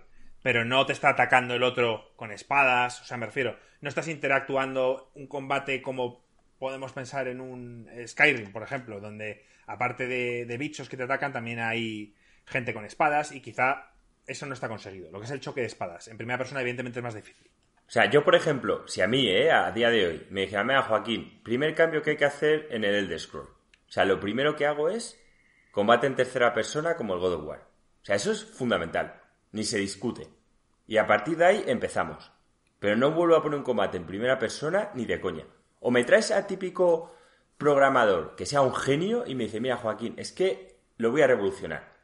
Y digo, bueno, venga, a, ver, a ver qué pasa, pero si no, tío, combate, lo quieres hacer combate, espada y escudo en tercera persona. Si no, no es lo que no me salía antes con el Ghost of Tsushima y es esto, es el peso de las armas, lo que está diciendo Jorge. O sea, e, es importantísimo. Alex, tú y yo lo hemos hablado mil veces con el Sekiro y, Joaquín y yo con los Dark Souls, es el peso. ¿Tú eso lo entiendes, Ringo? Cuando hablamos de peso de las armas. Me lo puedo imaginar, no he jugado a ninguno de ellos, pero puedo imaginar que, te hace lento, que notas el peso cuando golpeas al enemigo y... Monster Hunter, a mí no me gusta, pero lo hacen muy bien. O sea, es una, es una saga, o sea, son juegos donde tú pegas y donde ves una ralentización, algo que te indica que ese arma, tío, tiene un, golpeo. Mediante, La sensación se hace mediante, se hace mediante sonido. Sí, de potencia se hace mediante sonido y mediante, yo creo que ralentización de los frames. Efectos visuales también. O sea, hay, hay muchos trucos para que tu mente como que lo asocie a un golpe poderoso y no a cosas como que no tienen efecto en el mundo. Muy bien explicado, Alex. Pues ahora mismo eso en Skyrim, o sea, el siguiente Elder Scroll yo ya no lo, no lo puedo concebir así. Entonces, o están esperando porque de verdad quieren revolucionarlo, o se está atrasando porque van a sacar el Starfield en medio, pero no es algo que me preocupe. Yo quiero que llegue un juego bien hecho. Y si en medio sacan el Starfield y es más divertido, oye, pues mira, pues si es una IP que les guste la van a hacer, tampoco me muero de ganas, ¿eh? Porque salga un Elder Scroll sí que es cierto que es una cagada. Anunciar las cosas antes de tiempo es una cagada. El problema para mí, Joaquín, es que Bethesda lo está cagando mucho. Porque tiene varias IPs muy poderosas que hay mucha gente que le gusta y en vez de darle a la manivela, porque yo sé que no te gusta Ubisoft, pero tío, Ubisoft con Assassin's Creed, cuando tiene IPs buenas y tal, pues pone sus equipos en ello, intentan un poco tal y tener una cadencia más o menos estándar de juegos. O sea, cada X años saca un Assassin's Creed con cosas mejores, cosas peores, cosas tal. Aquí tenemos Fallout, que quién sabe cuándo volveremos a ver un Fallout que no sea el Fallout 76 en plan pégate un tiro. Eh, tenemos a Elder Scrolls, que va a estar nueve años sin un nuevo Elder Scrolls, tal. O sea, tío, yo prefiero, o sea, no sé, tío, sácame un juego cada 3-4 años, es perfectamente factible, pon un equipo en ello y que, y que, no, y que no te revolucione el mundo todos los años, pero que te revolucione el mundo cada 10 años, ¿vale? Pero a, a medias puedes lanzar otro. Sí, e-, económicamente, tener una IP buena, Alex, y no sacar un juego cada cinco años me parece una cagada. O sea, eso me, parece una cagada, porque también la gente va perdiendo el interés. Vale, que Blizzard, por ejemplo. Es que, dejas morir la IP. Dejas morir la IP, tío. Eh, yo personalmente sacaría un juego cada cinco años si tienes que invertir en más equipos, tío, pero es que sabes que lo vas a vender porque es una IP buena. Tú pones a un equipo bueno haciendo un Fallout y luego lo que os dije siempre, en cualquier IP buena tendría un, un estudio secundario que lo llamaría estudio XCOM y se dedica a coger esa IP y hacerte un XCOM con, con esa IP. Entonces, cada. Vamos a quitarlo de XCOM, pero ponemos algo experimental. O sea, yo, yo por ejemplo, el Fallout 76 le hubiese dado un estudio experimental o, algo en plan hacer cosas que, puedan tener éxito o tal, pero, pero coño, el core no lo abandones, tío. No lo abandones cuando está vendiendo, cuando está funcionando. ¿Por qué no sacas otro RPG más? Aunque no te gusta a ti un first person, yo estoy seguro que hubiese vendido como churros el Skyrim 6 first person, pero que lo hayan lanzado hace tres años, no dentro de tres años. Y dentro de tres años, pues lanzas la versión revolucionaria que tal pero, pero tienes que mantener este tipo de cosas vivas. Estoy totalmente de acuerdo con lo que estás diciendo. Así, ah, es que eso, sí em, que es verdad. Cuando tienes una IP buena, sacar los juegos como Ubisoft es una cagada porque te cargas la IP y hacerlo de veces de no utilizarlas es, otra cagada porque caen en el olvido. O sea, es que no es ni una cosa ni otra. da económicamente hablando, ha sacado otras cosas porque no solo saca sus propios juegos de estudios propios, sino que publica juegos como Doom, por ejemplo, que son éxitos. Pero eh, eh, de esperar que un Skyrim, o sea, un Elder Scrolls 5 haya salido en 2009, no, 2011, perdón, y que estemos en 2020 y no haya salido nada, habla de que, de que, de que los, chavales jóvenes no lo van a jugar. Y, y, entonces se sustenta en que la gente que ahora tenemos casi 40 años lo juguemos. Y seguramente lo hagamos. Pero no va a vender lo mismo que ellos esperan con el que, vendió el, Skyrim. No, no te lo compro en el fondo tanto, ¿eh? Fíjate lo que puede tardar Rockstar entre el GTA 4 y el 5 y lo que va a tardar en el 6. Los tiempos son similares. Pero es que meten un Red Dead Redemption en Bueno, pues aquí meten otra, otra mierda. Y porque tienen online. Es que la gente, o sea, me refiero, eh, ¿sabes que el GTA 5 sigue siendo los juegos más vendidos? a día de hoy. Hay meses que dicen el juego más vendido en Steam ha sido el GTA V. Sí, todos los meses. yo te lo compro. Y ahora hablaremos del GTA V. pero yo, yo os lo compro. Es que es algo. Pero no, no quiero entrar en, esta guerra y ya lo debatiremos en otro podcast, porque si no nos vamos a tirar aquí la vida. y nos conocemos, ¿vale? Entonces voy a pasar a la siguiente. Nos has dado rienda suelta, nos has dado rienda suelta. Sí, ya se acabó, claro. He dicho yo, ya a estar aquí hasta las 12 y media. Ojito. ya, ya estamos. A ver, yo, yo personalmente, hoy la sección... Chupito, chupito. Dije que cada vez que Joaquín decía personalmente había que tomarse un chupito. De. Sí, bueno, si Joaquín, Joaquín ni bebe, o sea que. De las. Sí, ahora me pongo otra copa. Estaba bebiendo vino, pero me acabo de acabar. Eh, yo, es que aún hay noticias que tenemos que comentar. O sea, tenemos que comentar lo de la demostración. Hay muchas cosas. Es que eso no lo hemos hablado al principio, pero de la demostración del, del Unreal Engine hay que hablar. Entonces, si hace falta que hablemos del tema que teníamos principal para el siguiente podcast y comentar todas las noticias a gusto, pues yo comentaría las, las, noticias que son noticias. O sea, es que a mí lo del Unreal Engine me parece que lo tenemos que comentar sí o sí. Coméntalo, Joaquín, venga. Ya hemos cambiado de, Has hecho un segue cojonudo. Venga, vamos con el Unreal. No, pues básicamente el otro día eh, Epic, ¿vale? Pues presentó su Unreal Engine 5, ¿vale? Eh, moviéndolo, que esto fue una publicidad, eh, se estaba moviendo la nueva PlayStation 5 Y la verdad es que yo me quedé flipado. O sea, eh, yo vi fotorrealismo ahí y ni siquiera era 8K, ni siquiera era 4K, pero es lo que quizás de lo que hablamos en otras veces de que el cerebro lo que quiere es realismo, o sea, de que las sombras de y veías a una chica que iba por una cueva y cómo iban cayendo las piedrecitas, la iluminación, de verdad que te juro que me lo puse en la tele y parecía, o sea, lo único de esa escena que me llamaba la atención de que no era real era la chica. Y eso es porque siempre con algún movimiento y tal, la espontaneidad humana mm, no la consiguen al 100%. Pero lo que es el escenario es eh, brutal. O sea, hay en un momento que enfocan una estatua brutal, brutal. Yo creo, Joaquín, que en la chica no se enfocan porque lo que te están queriendo mostrar son otras cosas. Entonces, el modelado de lo que es la chica en sí no se han molestado, ¿sabes? Y creo que la gente que jugamos a videojuegos entendemos eso. Quizá el, el, mainstream lo vea y diga, joder, pues la tía no está tan conseguida. Pero yo creo que lo que están mostrando aquí es para un ojo experto, o sea, para, ver detalles que antes no veíamos, como el polvo, el humo, cómo incide la luz sobre, sobre la tierra, eh, cómo, lo que has dicho tú, caen piedrecitas, todos esos detalles que realmente tienes que saber de dónde venimos y de, para poder apreciarlos. Una persona mainstream lo ve y va a decir, joder, esto es la polla, sí, pero, pero no sabe los cambios que han ocurrido a lo largo de los años. Y creo que eso es importante. Entonces, Perdón, sí, sí. No, no, no, iba a decir algo que creo que seguro. Iba a decir que, que aquí influye mucho el ray tracing, el tema de, de, cómo incide la luz sobre ciertos objetos y cómo hace que todo parezca más realista. Yo, a ver, aquí anunciaron como, como programador, os digo que la demo fue un espectáculo. O sea, un nivel de decir, pues no tengo ni idea de cómo lo han conseguido.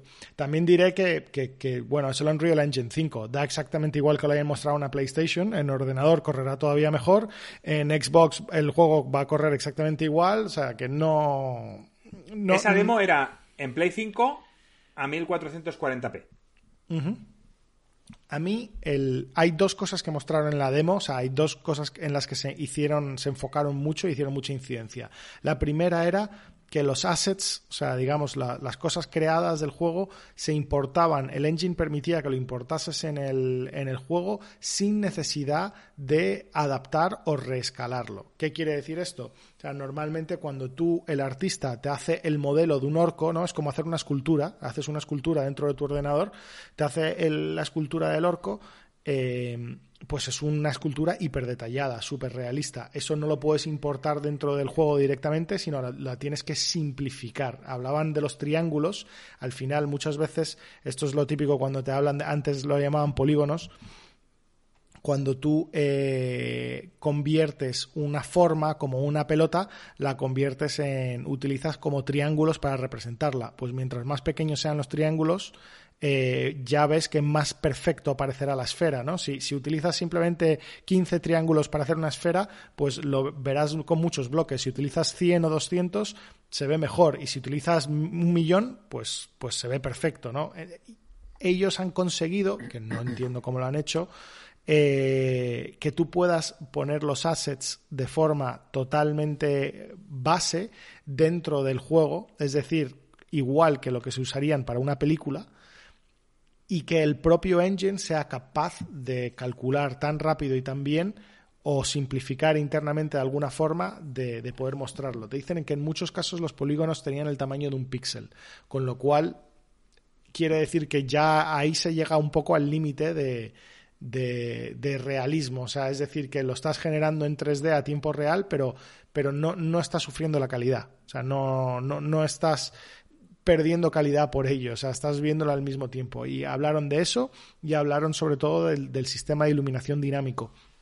Es algo extremadamente difícil de conseguir en los juegos. Ahora mismo la mayoría de los juegos tienen la iluminación lo que le llaman baked, o sea, antes de que se haga el juego, la iluminación la tienes ya hecha. Es decir, dices, bueno, pues la luz va a entrar de en esta dirección y tal, y ya lo dejas todo calculado, porque eso no lo puedes calcular a tiempo real en el juego eso hace que las cosas luzcan bien, pero no te permite hacer lo que te mostraron ahí, que la chica tiene una luz en su mano y que se refleja de distintos lados, o que el sol se va haciendo más tarde y vas moviendo la posición del sol y entonces va cambiando. Y tienen hasta uno o dos rebotes de luz, que eso casi seguro lo están haciendo con ray tracing, como dijo Marco. O sea, no sé, desde un punto de vista técnico es un espectáculo y tengo muchas ganas de ver las cosas que pueden salir de esto en los próximos juegos. Yo me lo puse en la tele de que creo que es 50 pulgadas o 54, no lo sé, es una tele bastante grande y se veía espectacular. O sea, todo lo que es la cueva, el único momento en el que empecé a ver una bajada que ya veía que es más videojuegos, al final de la demo hay una escena donde la chica se pone a volar y, y todo cae, o sea, y todo se está destruyendo. ¿Vale? Es el único momento, quizá porque tampoco en la vida real tú vuelas y ves cómo se destruye una ciudad, entonces tu cerebro no lo tiene tan asociado. Pero hasta llegar a ese punto, todo lo que vi, dije, me parecía totalmente real. Me quedé impresionado. yo para decir esto, sí, creo que es un juego en la PlayStation 5 o Xbox se puede ver así, pero creo que requiere un trabajo porque estamos hablando de una demo de 10 minutos, mientras que un juego realmente son mínimo de ese estilo 10 horas. Sí que el tío dice que puedes currarte una estatua increíble y copiarla y pegarla las veces que tú quieras, sin que se resienta lo que es el, procesamiento, pero eh, ese trabajo, al final, cuando estás haciendo un juego y tienes unos deadlines y tienes que tal, creo que se va a resentir ese aspecto gráfico porque al final se van a tener que centrar en otras cosas, en multiplayer, en no sé qué, en bugs, mientras que eso está muy preparado para que en 10 minutos te muestren realmente la potencia que puede mostrar las consolas siguientes. Que eso se va a ver, seguramente se vea, pero dentro de 3, 4, 5 años. No creo que empecemos la generación y pasará lo de siempre. Veremos juegos pin, pin, pin, que van cogiendo cositas, el ray tracing, el no sé qué, no sé cuántos, pero hasta dentro de 2, 3 años no vamos a ver un salto importante. No sé, yo, el... Vamos, me gustaría ver el Cyberpunk, a ver cómo lo vemos en... Cuando salga para la no se va a ver como este. tío, los de CD Projekt siempre les gusta estresar. De hecho, ellos dicen que mm, son fans del PC porque les gusta llevar sus juegos al límite de lo que dan las gráficas del momento. No sé, quizás siento que esto se acaba de anunciar, que el juego ya lleva tiempo y y bueno, pero... A, colación de esto, Joaquín, lo que hablé en Discord es que, sí, que me encanta que, la fidelidad y los gráficos mejoren como siempre, pero que se centren, tío, en otro tipo de evolución inteligencia artificial. Ya está, o sea, quiero empezar a ver comportamientos más humanos dentro de, personajes, tío, que, que, viven dentro de un videojuego. Quiero ver conversaciones, tío, que de verdad dé la sensación de que tengas opciones y que digas lo que digas, el tío te responde de una forma orgánica.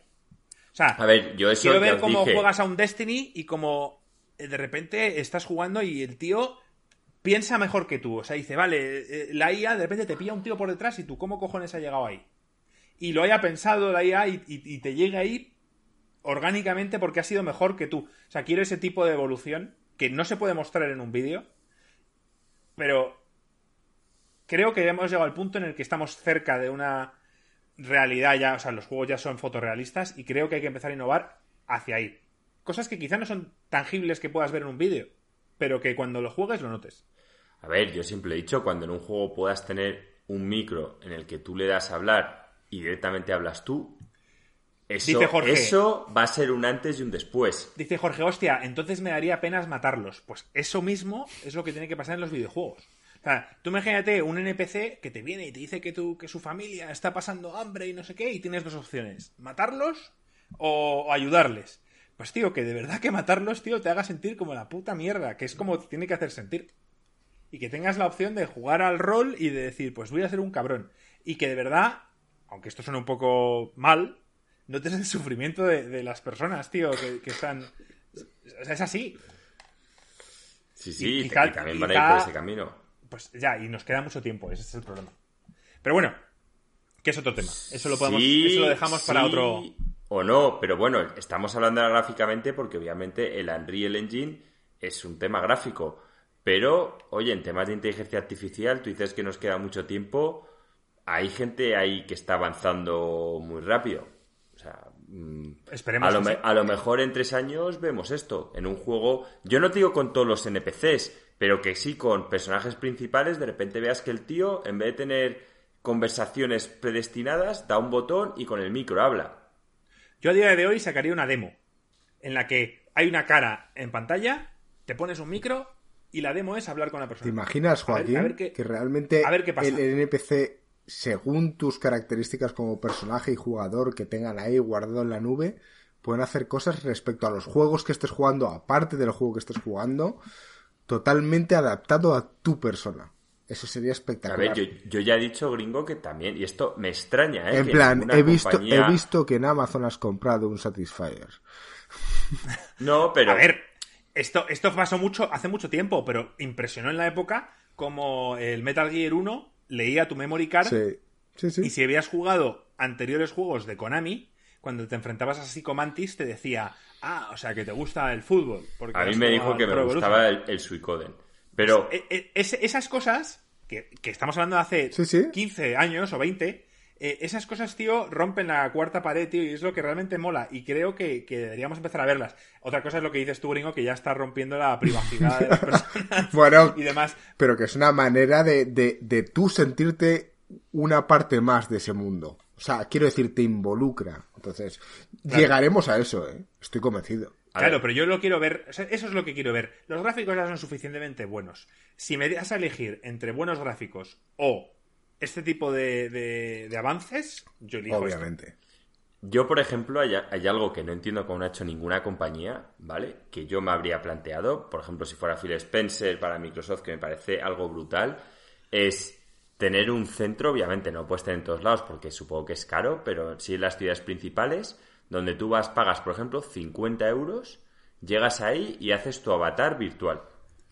Te meten en una esta, te quedas en canzoncillos, te pasan las cámaras por todos lados y tienes tu avatar grabado. Y en juegos, que te da la opción de jugar con tu avatar. Y le das y eres tú. O sea, te ves tú en la puta pantalla. Y eso, que no lo haya pensado nadie, diciendo, tío. Y, yo, oye, que a lo mejor lo haría, ¿eh? Vas, pagas tus putos 50 euros, pero sé que con todos los juegos de Microsoft voy a tener la opción de darle a poder jugar con mi avatar. Y me veo a mí jugando ahí.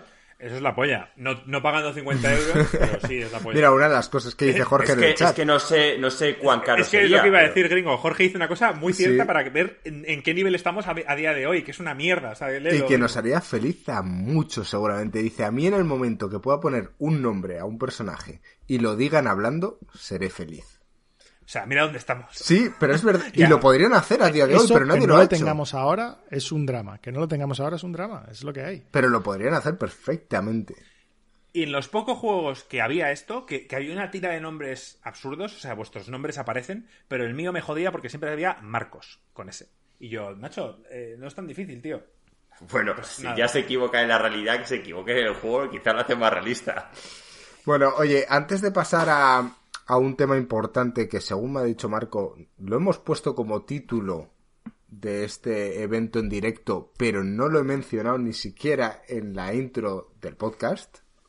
Sí, quizá tenemos que, quizá tienes que grabar una intro luego. Una intro nueva, ¿verdad? Está claro. Eh, bueno, no, no, no lo vamos a hacer, gringo, porque, porque el principio del podcast viene a colación de lo que has dicho. Ah, no lo vamos a hacer, va a quedar tal cual. Bien. Vale. Añadiremos. Bueno, voy a terminar con las noticias rápidas de hoy. Y esta la vamos a fundir rápido y vamos con el tema del que está el título en este directo. Eh, esta noticia rápida. El Paper Mario de Origami King desvelado para el 19 de julio. Misma fecha que el Ghost of Tsushima. Rápido, lo ha sacado hoy, no ha hecho falta un Nintendo Direct para anunciarlo, eh, es un juego que mucha gente adora, yo no lo he jugado a los anteriores, eh, es un juego que emula un poquito elementos de RPG y cosas distintas, yo he visto el trailer, llama la atención, lo probaré, después del Ghost of Tsushima, si me gusta, lo aconsejaré y, ya veremos, veremos en qué queda. Sé que a vosotros no os llama para nada y al final voy a tener que ponerme la gorra de Mediamar y vendéroslo si es que merece la pena comprarlo eh, confirman que el Ghost of Tsushima sale el 19. Sí. Correcto. Sí, el 17. Eh, eso es. Eh, una, una cosa antes de pasar con el tema, y es que se había mencionado en Discord y lo habíamos medio debatido, eh, que había salido el GTA V gratuito para, mm, para Epic Store. Estábamos justo antes de empezar este directo mencionando que estaba en Game Pass hasta hace poco. Al parecer se ha petado de la Epic Store precisamente por esta razón. Eh, ¿Creéis obviamente que es porque ha dejado de estar en Game Pass? Si hubiese seguido estando en Game Pass, ¿hubiese seguido pasando esto? A ver, la gente escucha gratis y, claro, ha ido en tromba. Pero mi pregunta es, ¿hay alguien que quiera jugar al GTA V que ya no lo tenga? Parece que sí, porque la gente ha ido en tromba a descargárselo. O eso, o que bueno, como voy a hacer yo y como vamos a hacer seguramente todos aquí, aun teniéndolo pues tenerlo en PC, que es la mejor plataforma para jugar al GTA V ahora mismo, aún teniéndolo, Joaquín lo tiene en la PlayStation 3. ese juego está o vendido o, olvidado. Y el hecho de tenerlo en la Epic Store, pues bueno, te lo vas a descargar de todas maneras. Sí. Una pregunta, ¿te puedes eh, descargar la Epic Store? ¿Te puedes descargar el juego, desinstalar la Epic Store y poder seguir jugando al juego? No. No. No, es igual que Steam compras un juego en Steam, desinstalas Steam y ya no puedes jugar el juego. Vale. Pero vamos. Pero para eh, comprarlo no lo tienes que instalar, eh, gringo. Tú simplemente le das a que lo quieres y te preguntan. Ya te pone comprado, ¿vale? Lo tienes no, Joaquín, lo han cambiado. Ahora necesitas Google, bueno, Google Authenticator u otra aplicación estilo eso. Necesitas eh, tener la cuenta en dos pasos. Básicamente es un coñazo, es lo que tú te reíste de mí con el WoW, pero básicamente tienes que meterte en la cuenta de Epic Store y cuando te quieras meter tienes que poner en el móvil el número que te dice para poder... Vale, bueno, pero a lo que voy, que no lo tienes que instalar. O sea, tú luego lo instalas cuando quieres. Vale la pena mencionar que, que GOG, o sea, justamente lo que tú estabas preguntando, Eduardo, lo tiene GOG. O sea, si compráis vuestros juegos en GOG, son juegos sin DRM. Es decir, utilizas la plataforma para comprarlo. Good Old Games se llama. Es, es una tienda online que le pertenece a, a los de CD Projekt. Eh, la sacaron inicialmente por todos los juegos abandonware, o sea, los juegos que han sido abandonados y que no se estaban monetizando y tal, pero a mí siempre me ha gustado porque venden los juegos sin DRM. Tú compras el juego y el juego es tuyo, lo descargas, lo instalas, lo juegas y no tienes por qué instalar la mierda del GOG ni, ni tener ningún tipo de limitación. Vale, y hay otra cosa, que GOG ha sacado el GOG Galaxy, ¿vale? Que para los que no lo conozcáis es un intento de CD Projekt porque no quiere sabe que hay mucha gente que está hasta la polla de tener que bajar el Epic, el tal. Básicamente con el GOG Galaxy tienes todos, incluso en el beta también tiene el Game Pass, tienes todos tus juegos en una sola plataforma. Y cuando lo vas a comprar te dice el precio de las distintas plataformas y demás. O sea, está todo integrado a tu lista de amigos. Tienes la lista de amigos de todas tus plataformas en una en general están intentando, se están dejando el culo para poder unificar el Cristo que hay montado en, una sola plataforma. Pero ninguno lo hemos probado, desgraciadamente. QB dice lo que comenté yo hace un par de podcasts, que han quitado el Red Dead Redemption, o sea, han quitado el GTA, GTA V de, de Game Pass y han incluido el Red Dead Redemption 2. Bueno, bueno es, un gran juego también el Red Dead 2. Para mucha gente que igual no se lo compró porque era un juego muy largo, pues ahora en Game Pass lo puede probar, que le gusta bien. Y es menos largo. No, largo, largo es, pero me refiero que mm, no te sientes mal pagando 4 euros si no te gusta, pues bueno, que pagas 60 y que luego digas, joder, no me lo voy a acabar, es que te sientes jodido. Que sí, que sí. Bueno, vamos con el topic. Vamos con el topic. Eh, sí, ¿Cómo era el topic? ¿Qué juegos de, de antaño, no? Eh, ¿Qué sagas? ¿Qué franquicias o juegos olvidados queremos que vuelvan en la generación actual que viene? Bueno, actual o que viene. Ya iríamos más bien de PlayStation 5 porque esto se está terminando. Sí. Eh, sí, básicamente Marco nos había propuesto internamente que analizásemos un poco este topic. A ver, yo había dicho esto porque no veía casi noticias y vamos a hablar de Ghost of Tsushima y poco más y resulta que ahora resulta que han venido 50 noticias más. Pero bueno, aún así lo hablamos, porque lo hemos dicho. Vamos a mencionar rápidamente las que están diciendo rápidamente en el chat. Max Payne, Death Space, un halo bueno. Eh, Jack and Dexter, pero ya, no sé cuál es ese. Jack and Dexter son de, si no me equivoco, que me corrijan, creo que era de Naughty Dog antes de hacerse famosos con los con los Last of Us, Uncharted y demás, Naughty Dog hizo Jack and Dexter, que eran plataformas. Que dos personajes, creo que era un tío y una ratilla o algo así. Bueno, que me corrijan si no, ¿eh? Vale. Nunca lo de, de, estos que han mencionado, el Max Payne, el Dead Space, ¿tenéis ganas de esos? Un nuevo Alien, dicen, aunque no sea una franquicia. Max Payne salió el 3 para la para la Xbox 360 y la Play 3 y fue un gran juego, pero la crítica lo puso regular. A mí me encantó. Y lo hizo Rockstar, encima.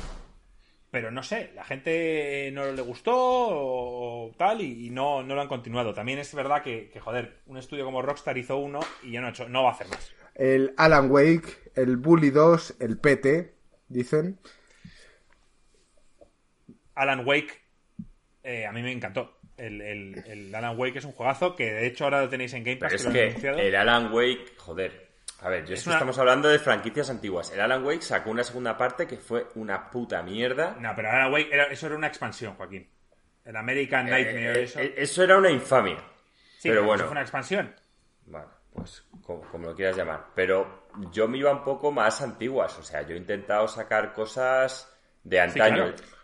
Porque el Dead Space, es que no sé si os acordáis, el Dead Space salió el 1, el 2 y el 3. Y el 3. ¿Cuál es tu lista, Joaquín? ¿Cuál es tu lista? Cuéntanos tu lista, Joaquín. Pues, mm, por ejemplo, la mía, a ver, es que Marco me ha tocado esto, que me lo he dejado apuntado. Mirad, un juego que hace muchísimo que no juego es el Master of Orion, ¿vale? que me encantaba y quería que hicieran uno nuevo, ¿vale? Es también tuyo, por lo que veo, ¿no, Alex? sí, ese también lo tenía yo en mi lista. Ese es un juego que me fascinaba y encima sacaron uno que fue una puta mierda tan grande, tío no, no os lo podéis imaginar. Y este es un claro ejemplo de, un mal juego puede matar una franquicia, ¿sabes? Salió el Master of Orion 1, fue un exitazo increíble. Salió el Master of Orion 2, o sea, puliendo la fórmula y, vendiendo, pues más no podría haber vendido. Y luego pues pasaron varias cosas. La, la, empresa que los hizo pues se fue al garete. Microprose creo que fue. Master Orion era Microprose, ¿no? Sí, sí. Microprose. Eh, Microprose se fue al garete, pues compraron los derechos una, movió a otra empresa, a otra empresa, fue como saltando de un lado a otro hasta que de repente una empresa se hizo con los derechos, eran muy fans y sacaron el juego. Estuvieron como dos, tres años trabajando a saco y eh, sacaron un juego que fue una mierda. Porque en sus mismas palabras se dieron cuenta que habían hecho un simulador de galaxias y que no era divertido. O sea, no, sabían, encerrado en la parte del realismo y la simulación y no habían encontrado algo divertido. Y ya se les acabó la pasta y lo tuvieron que sacar. Y parece que ha sido tan malo y tan desastroso que desde entonces nadie ha querido volver a jugar otro Master of Orion. Qué mierda. Yo además me lo compré, tío, no se entendía nada. Qué hijos de puta, tío. Coco me timaron con ese juego. Pero bueno. Otro que tengo en mi lista, que era un juego súper divertido, y algunos me decís, Joaquín, es que se han hecho otros, pero no son iguales era el Dungeon Keeper de Bullfrog, ¿vale? Es un juego que me encantaba, también era de estrategia, pero era súper divertido porque tú eras Peter el malo. Sí. Y luego sé que se han hecho una saga que se llama Dungeons y tal, pero no, no tienen la esencia, no era como el Dungeon Keeper. Yo quiero un Dungeon Keeper 3. Me encantaba, tío, súper divertido, tener tus monstruos. Eh, no sé cuándo, pero va a salir. De la misma forma que nos han sacado el Film Hospital, con, ahora con el Two Point, el, Two Point Hospital no es más que el Theme Hospital 2. Sí, pero es que sacaron uno, Alex, que se llama Dungeons, que yo lo vi y, es una puta mierda. O sea, no es, no es el Dungeon Keeper, tío. No tiene. Porque el Two Think Hospital no es el Think Hospital, pero casi, casi. O sea, está ahí, a, casi, pero el otro no. Es, igual, pero mejorado y modernizado. El mismo sentido del humor, el, mismo todo. O sea, a mí me parece que es el, el, Theme Hospital 2, básicamente. Yo. Mm, sí, pero no. Mm, hay parte de la esencia que tenía el primero que no, no lo encontré en este, ¿eh? pero Ahí yo creo que ya es tu nostalgia porque de la misma gente. No sé, échale un vistazo Pero sí, que este, esto lo compro que de verdad me parece. O sea, no iría a otro Thing Hospital. De hecho, no metí el Thing Hospital por el Tujo en el Hospital, ¿vale? Pero en cambio, el Dungeon Keeper, habrá gente que me ha dicho, ha salido el Dungeons, pero ese sí que me pareció una puta mierda. Lo jugué, tío, y me pareció malísimo. Malísimo. O sea, que no ¿Cuál más, Joaquín? ¿Cuál más? El Chrono Trigger, por supuesto. O sea, mm, seguramente mi juego favorito. ¿Un remake o, un, o una o más historia? ¿O quieres ser egoísta y decir, quiero una segunda parte? Pero en cambio, claro, habrá mucha gente que no ha disfrutado de la primera parte. cualquiera de las dos cosas me las compraría. Una segunda parte que hubo más, que era, se llamaba el, el Chrono Cross, que era otra historia dentro del mundo, pero no era una segunda parte del Chrono Trigger. Pero te compro las dos, Marco. Te compro un remake porque ha pasado suficientemente tiempo o te compro una segunda parte. O sea, es un juego que me, seguramente sea mi juego favorito de, de Super Nintendo. Parasite Eve. Sé que salió el 2, que fue un puto desastre. La mayoría de gente no conocéis el primero porque no salió en Europa. Marco creo que de hecho se compró el 2. El 2 no estaba a la altura del primero. La historia era bestial, los gráficos buenísimos. Y dentro sacó, era en el momento que Square hacía magia y era un juego súper corto, era un juego de 12 o 15 horas, eh, un action RPG, me fascinó, me fascinó. Además, tanto la protagonista como el archienemigo eran dos mujeres me encantó, me encantó. O sea, un Parasite Eve, aunque fuera un remaster del primero, haría falta. Eh, Tenchu. Pues mira, a lo mejor el Ghost of Tsushima me quita las ganas de volver a jugar a un Tenchu, pero es algo que echo de menos. Me, encantó el Tenchu 1 y el 2. Y nada, ese, ha sido mi, mi, mi lista. Así rápida, comentada, pero... ¿Y tú, Alex? Yo tengo, tengo varios, tengo varios. Esto me, parece una pregunta súper buena. Ah, ya también yo tengo el Master of Orion, pero eh, tengo un par más. O sea, a mí el Ogre Battle me gustaría ver un, un, nuevo, un nuevo entry en el juego. Me parece que es una combinación súper chula. Eh, el último salió para la 64 y ese no lo pude jugar porque creo que además no salió. No salió en Europa, yo lo jugué con un emulador. Sí, tuve que usar un emulador y tal, y no el emulador que tenía no, no iba bien en el momento que lo intenté, que lo intenté jugar. Y ese es uno que me, gustaría que lo, que, lo, que lo mantuviesen, que, sacasen otra entrada, me parece una combinación divertida. Eh, y que todavía queda por raspar. Se puede hacer un juego con esas ideas y queda más por, por ver ahí. Em, también el Master que ya lo hemos hablado, el Breath of Fire. Entonces, el Breath of Fire, una serie de RPGs super míticos del, de, la Nintendo, de, la Super Nintendo, de Yo Estuve a punto de meter eso. El, el, último entry de verdad fue como en el 2001. fue el último y malos, ¿eh? Fue a peor. Es una saga que desgraciadamente el primero y el segundo son muy buenos y luego Capcom esa lo, lo descuidó y lo echó a perder. Y es una pena, ¿eh? Capcom desafortunadamente tiene un poco esa tendencia. En el cuando estuve revisando esto dije, bueno, a ver si ha salido algún Breath of Fire nuevo. Vi que salió uno en el 2016 y dije, uy, qué interesante. Me metí y efectivamente eh, free to play, microtransacciones, o sea, todas las cosas que no quieres oír de tu story based RPG. Así que ojalá algún día saquen un Breath of Fire que no sea una mierda resucitada. O sea, algo un poco como hace EA con, sus IPs, ¿no? Las sacas, la, le intentas sacar unos cuantos céntimos como simplemente como una capa de pintura por encima de un motor de microtransacciones de mierda y a tomar por culo. Eh, o sea, qué forma de, de, matar y destruir una IP. Pero bueno, eh, el Twisted Metal un juego de coches, no sé si lo jugasteis, el primero salió para la Play 1, eh, que era como otro para la Play 3. Sí, tuvo, sí, ese no sabía si meterlo porque al final ha salido uno medianamente reciente, pero sí, fue un poco mierda. A mí el primero la verdad que me moló un montón. Eh, así como de coches, de combate entre ellos, lanzando misiles y tal, o sea, muy fantasioso y tal, pero pero divertido. O sea, al, mismo estilo te podría también mencionar el Rock and Roll Racing, que me pareció un juego increíble de la Super Nintendo, eh, que ese no ha tenido ningún tipo de secuela también. Así que nada, ahí lo dejo, esos son los míos. El Rock and Roll Racing creo que era de Blizzard, además, ¿no? Yo creo que sí, también. ¿Os acordáis de un juego de Blizzard que era el Lost Vikings? Sí, efectivamente. Por eso el, Rock and Roll Racing también. Muy bueno. Era bueno, ¿eh? Sí. manejabas tres vikingos y cada uno tenía una habilidad. Uno Eran de levantaba el escudo. Sí. Estaba el gordo, el rápido y... Yo solo recuerdo, la verdad es que solo recuerdo al que levantaba el escudo y, te, apoyabas encima de él para llegar a una plataforma... Qué, qué típico el personaje de Estaba chulo. Oye, gringo, me estoy dando cuenta lo distintos que, éramos en el pasado, Joaquín y Alex, con una serie de juegos que yo ni he jugado, la verdad. Totalmente, tampoco están en mis Los conozco, el, Breath of Fire lo conozco, pero, pero no son juegos que yo jugaba, la verdad. O sea, estabais enfocados muy al RPG, a juegos más de... pero es que ellos eran mucho más de rol que nosotros. Sí. Yo era más de acción y estrategia. yo no.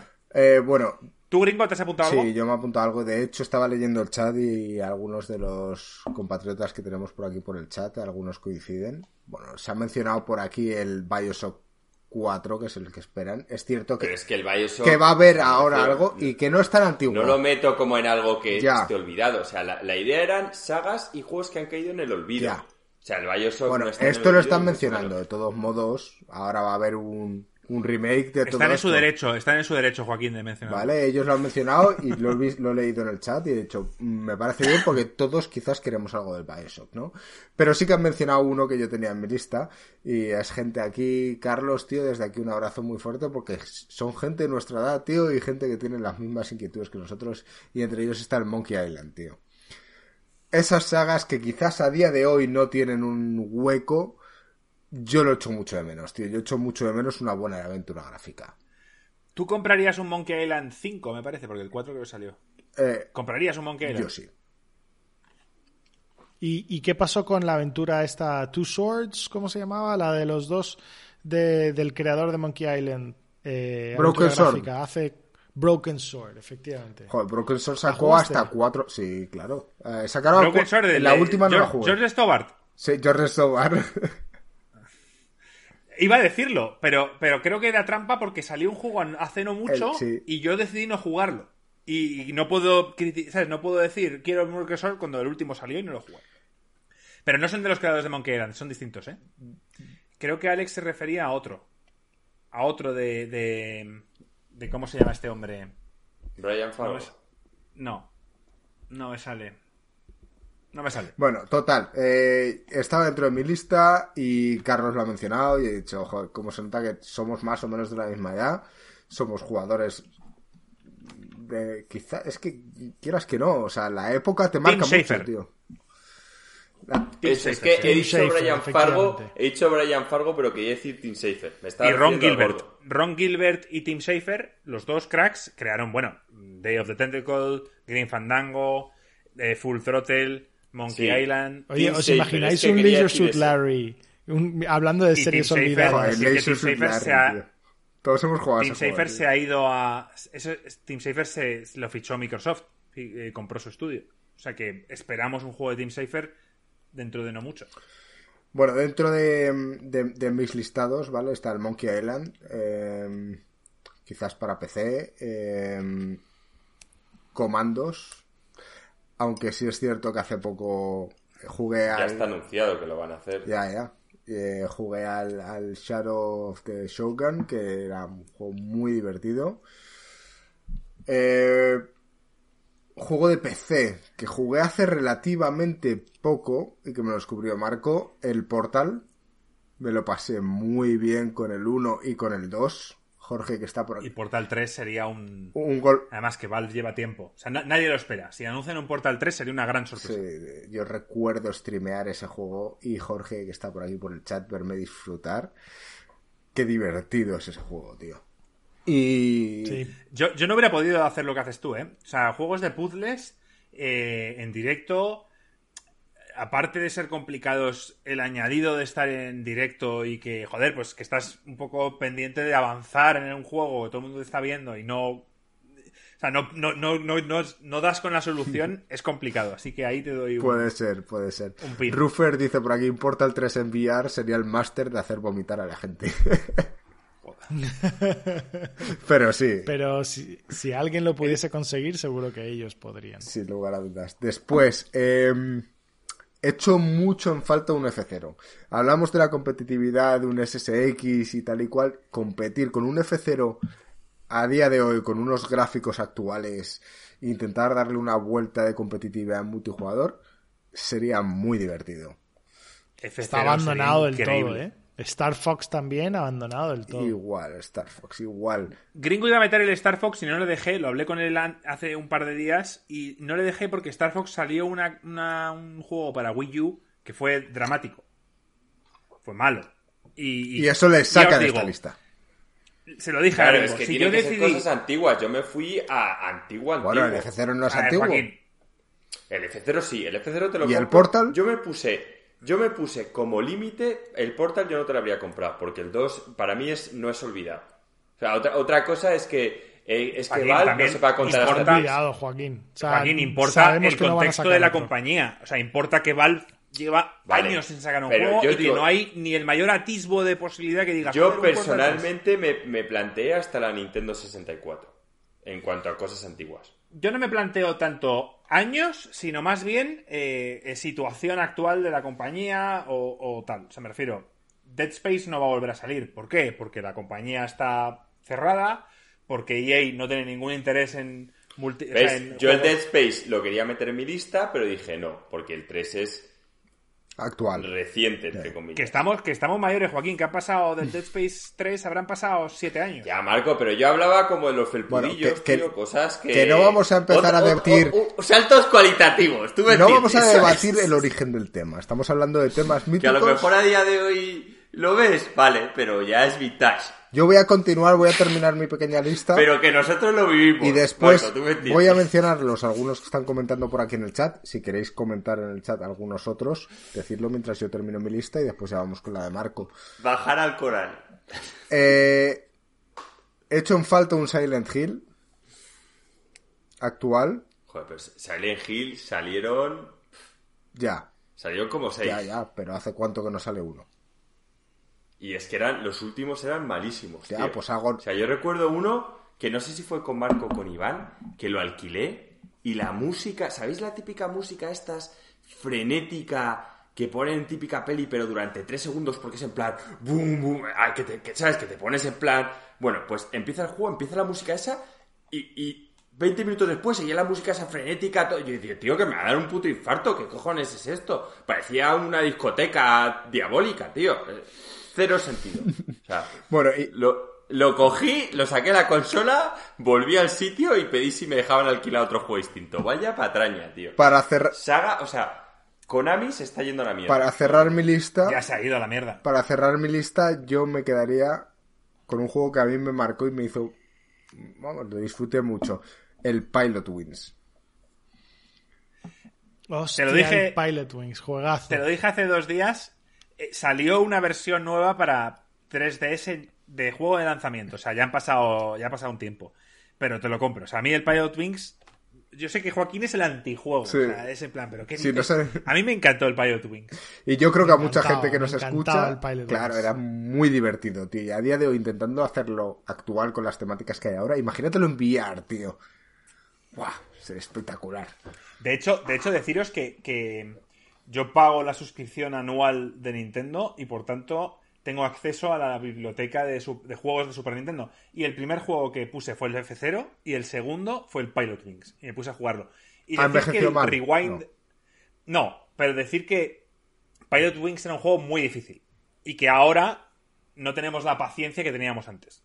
Y por tanto, eh, eh, la opción del rewind que te da la Switch con los juegos de Super Nintendo da un plus. Porque, joder, cagas un salto y, tener que volver a repetir todo. No, le das a rewind, te vas 45 eh, segundos para atrás y vuelves a hacer las cosas bien. O sea, hace que el juego, no siendo igual, evidentemente difícil, lo disfrutes y no lo dejes. Bueno, esa es mi pequeña lista. Antes de pasar con la de Marco, voy a leer rápidamente cuáles han dicho por aquí en el chat. Vale.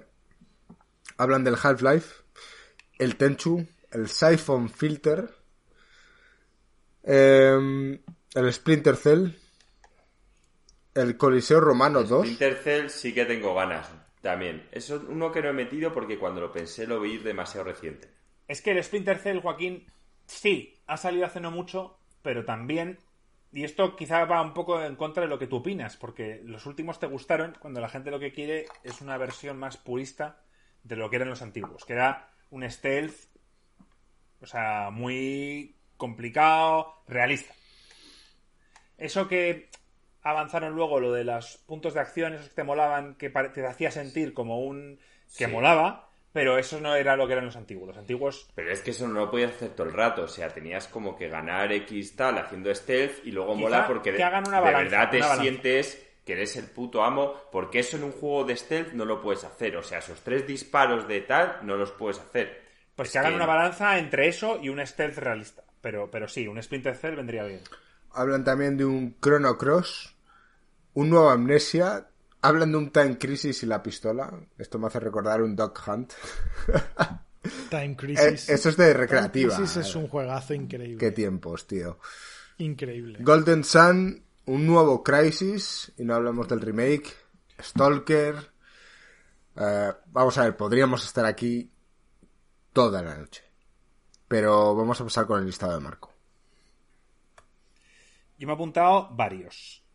Me he apuntado uno que es un poco trampa porque no hace mucho, y hablo de la Wii, eh, es el Punch Out. Yo a mí el Punch Out, tío, me, flipa. Sé que es un juego muy arcade, es un juego corto, pero que luego pueden añadir. Siempre fuiste muy fan del Punch Out. ¿Y cuando te, cuando te compraste, cuál era? ¿La Nintendo Mini? ¿O que venía el Punch Out? Hice, un directo. Es que eres tan fan de ese juego me gusta, tío, me gusta. Es un juego rápido, eh, no tienes mucho. O sea, es un juego de no pensar, de ponerte a pegar hostias. No sé, me gustaba. Siempre me ha gustado mucho el Punch Out y sé que salió uno en Wii. No estaba a la altura del Super, Nintendo, pero era buen juego y me gustaría. Otro, otro, yo he apuntado varios de Nintendo o sea, de Nintendo. El, el Wave Race. Oh, Wave Race. Juego de motos ¡Qué de grande! Mm. me encanta. Y sé que no sería lo mismo. No sé por qué, eh, pero, pero no conseguirían la esencia de lo que fue el Wave Race de Nintendo 64. ¿Vosotros lo habéis jugado? No, ¿no? Yo sí. Joder, me estoy acordando. o sea, hemos echado carreras en casa. Me estoy acordando la, te, gustó? Yo es que los juegos de carreras no Pero es que tenía, tenía eso de, de buscarle eh, los los atajos. Tenía los saltos, tenía sus, tenía sus cosas que en la época que teníamos una edad que también las motos de agua nos parecía. La música era la hostia, las de agua era y las físicas, las físicas están muy conseguidas para la época. O sea, el tema de botar en el agua y de que tenías que tener en cuenta cuando ibas a la velocidad que ibas, que luego te podías pasar y tenías que girar la moto. O sea, estaba bastante conseguido. Una pregunta rápida. Sí, sí, que cuando estabas en al caer... ¿Recordáis cuáles fueron los cuatro juegos? Porque recuerdo que fueron cuatro que salieron con el lanzamiento de la Nintendo 64. Mario 64. Yo recuerdo Wave tres. Race. Tres. Turok. ¿Y cuál era el cuarto? Porque me suena que había cuatro. Yo lo voy a decir, el gringo, porque Hablando ¿El GoldenEye no salió de lanzamiento? No. Hablando con Gringo sobre esto, eh, de, juegos pasados que, queremos revivir, no sé por qué me ha salido varias veces de hablarle del Blast Corps. Es verdad. ¿Sabéis que también lo pensé, el Blast Corps? Y era un juego. Solo salió una vez.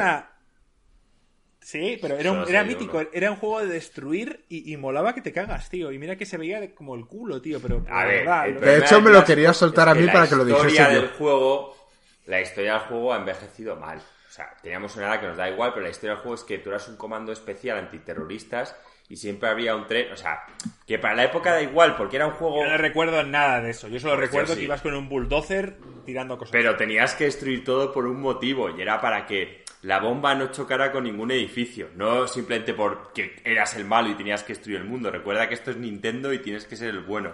Entonces, básicamente, había una bomba que no podía entrar en contacto con nada y por eso tenías un tiempo limitado para destruir todo. Era un juego muy divertido. Yo ese no lo tenía, ¿eh? lo, tenía Guillermo.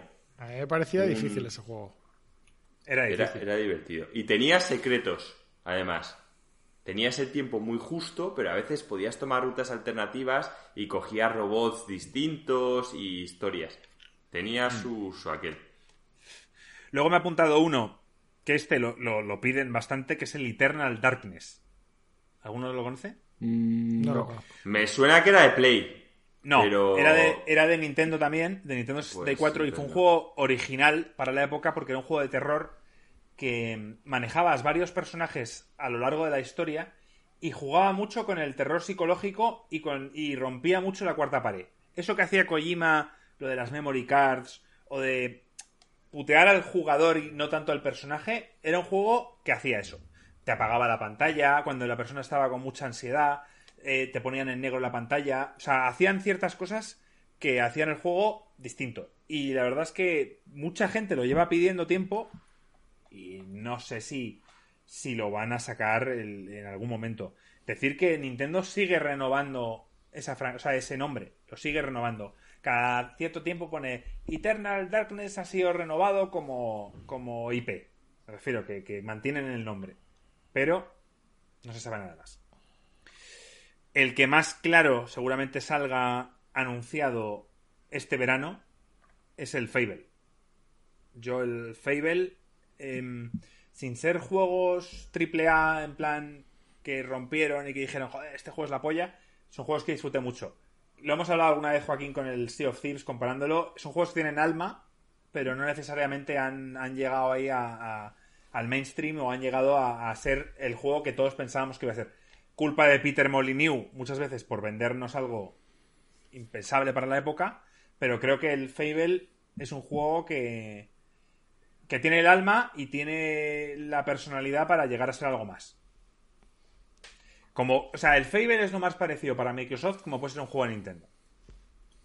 Que tiene, tiene algo especial, una salsa especial que si la saben hacer bien, tío, va a llegar a, a ser de las sagas más grandes de los videojuegos. Y lo digo en serio, ¿eh? Si hacen bien este Fable 4, puede ser una sorpresa grande. Y luego a, Gringo, a nivel de ya de desvariar mucho, tío, un Fantasmagoria 3 no estaría mal. Porque sé que hay un 2. ¿Te acuerdas que compramos el 2? Y fue un poco mierda. ¿Cuándo lo hablamos hace poco, tío? De que tenía 7 CDs. Lo hablamos en el podcast anterior. Y le dijimos a Joaquín que buscase vídeos en YouTube, si tenía huevos. Y no sé si has hecho los deberes, Joaquín. No, porque pero yo me acuerdo del Fantasmagoria.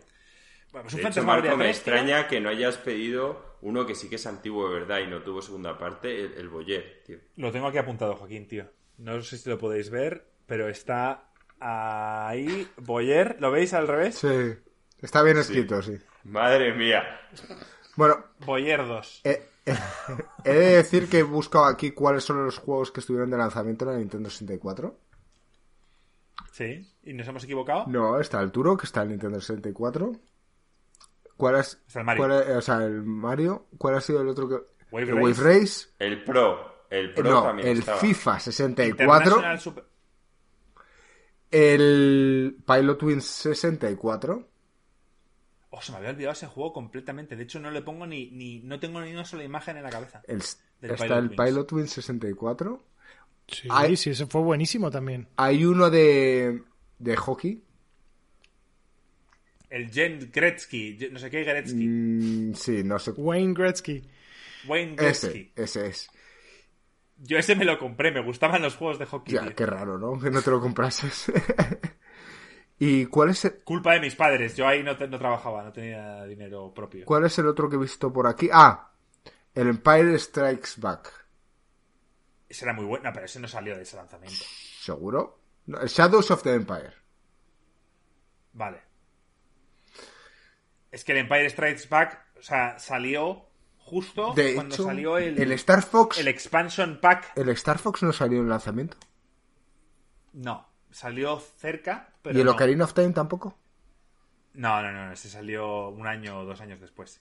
Pero el, que me estás diciendo, el de Star Wars, es que lo recuerdo porque... de todo eso, tío? Yo no recuerdo las fechas ni... ni bueno, Marco se acuerda yo Recuerdo... Ya lo conoces, tío. No, pero, pero el, que has dicho tú, el, de Star Wars, el primero que no salió de lanzamiento, es que salía con el Expansion Pack, que era una, un puerto que tenía adelante la Nintendo 64 para un futuro meterle algo. Y en este caso, el primer juego que, o de los primeros juegos que aprovechó eso fue este. Y yo me acuerdo que compré el Expansion Pack, que era un cartucho o algo que metías dentro de la consola y que hacía que los gráficos fuesen mejores, sí. Es verdad. Sí. Es verdad. Y para terminar, gringo, también un juego tuyo y mío, el Clock Tower, juego de terror. El tío que te persigue con la tijera. Qué asco de juego, qué mal lo pasé, tío. Era mítico porque es lo que han dicho en el chat que se parecía, el Amnesia juega con el terror psicológico y era un juego en, eh, que se veía en, 2D, o sea, tú veías la pantalla y esto era de Play 1 o de Play 2, no recuerdo ahora. Play 2 puede ser. Puede ser. Y, un tío con una, una tijera gigante te perseguía y tenías que esconderte en armarios, debajo de la cama, tal. Y la verdad es que nosotros lo convertimos en un juego un poco de party. O sea, jugábamos gringo yo y otro más y, nos...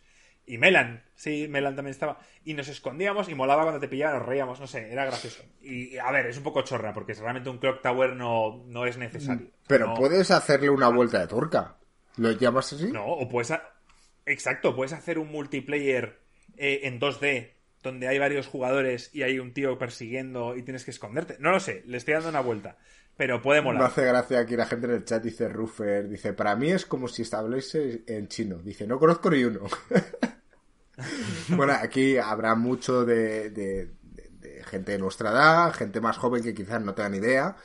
Eh, pero oye, es cuestión de descubrir. Han hablado sobre todo han hablado de un juego del Jack and Daxter que, por, e, por, la época a nosotros no nos pilló. ¿Por qué? Porque ya éramos suficientemente mayores como para pensar que era infantil y no lo jugamos. Y por lo que están diciendo nos perdimos un gran juego. Era de Naughty Dog, justo preámbulo de lo que fueron los Uncharted, etcétera, y seguramente fue un gran juego que no llegamos a probarlo. Así que si sacaron uno nuevo, pues quizás una oportunidad para... Pues sí. Kayubi Pro menciona algo que quizás ha salido uno hace poco, pero Prince of Persia, tío. Pero, Marco no es tan fan. Pero yo sí, yo me acuerdo jugar en el ordenador en aquellos gráficos, tío, super pixelados. Pero estás hablando del 2D. 2D, 2D. El Prince of Persia Claro, han salido nuevos, tío. Incluso salió la peli esta que fue una mierda, para variar. No fue una mierda, no fue tan mierda la peli. Tío, fue de las mejores pelis de videojuegos que he visto, tío. Yo la vi. Por no decirte la mejor. Y Joaquín, qué pringao, cómo has ido al cine a ver eso. Y dije, Joaquín, tío, pues no es tan mala. Y Joaquín la vio y dijo, oye, pues. Joder, Prince of Persia. Para ser una peli de videojuegos, de hecho, el protagonista es el Jake, este tal, que es el típico actor que siempre hace cosas raras. De hecho, dice que se arrepiente de haberla hecho. Y digo, joder, pues a mí me parece una buena peli, tío. Para ser de videojuegos que normalmente son un puto desastre, me parece una peli de 7. Pero sí, un Prince of Persia antiguo como los de antes, es que ahora que el 2D no es un impedimento... Un Prince of Persia con la dificultad de un Hollow Knight o con ese rollo... Un Prince of Persia estilo Hollow Knight, tío, molaría. Molaría de verdad. La, la saga da para habilidades, combates... Ya estamos dando ideas. Si vosotros sois creadores, estáis escuchando nuestro podcast o viendo este directo, ya sabéis, eh, con una pequeña mención en los créditos finales, somos felices. Y gringo, ya para acabar, ha hecho Santi, que ya no estará por aquí, una un off topic. Sí, sí, me parece una, una buena pregunta. Y yo sé que Alex no la ha leído, así que se lo voy a leer. por favor. Me parece bien.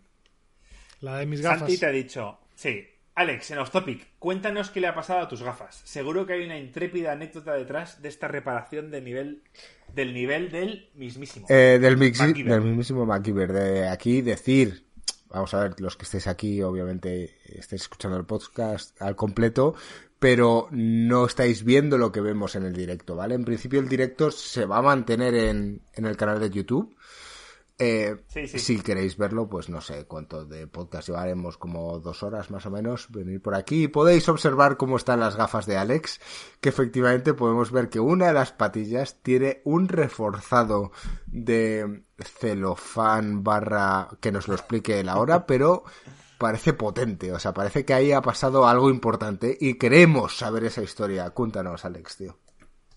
Bueno, pues debido a que tengo un hijo que tiene tres años, pues hay cosas que coge y las rompe. Y una de las cosas que coge y rompió fueron mis gafas.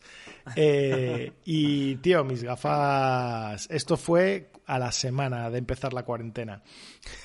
Así que digamos que fue en el mejor momento posible. Yo sin mis gafas no veo nada.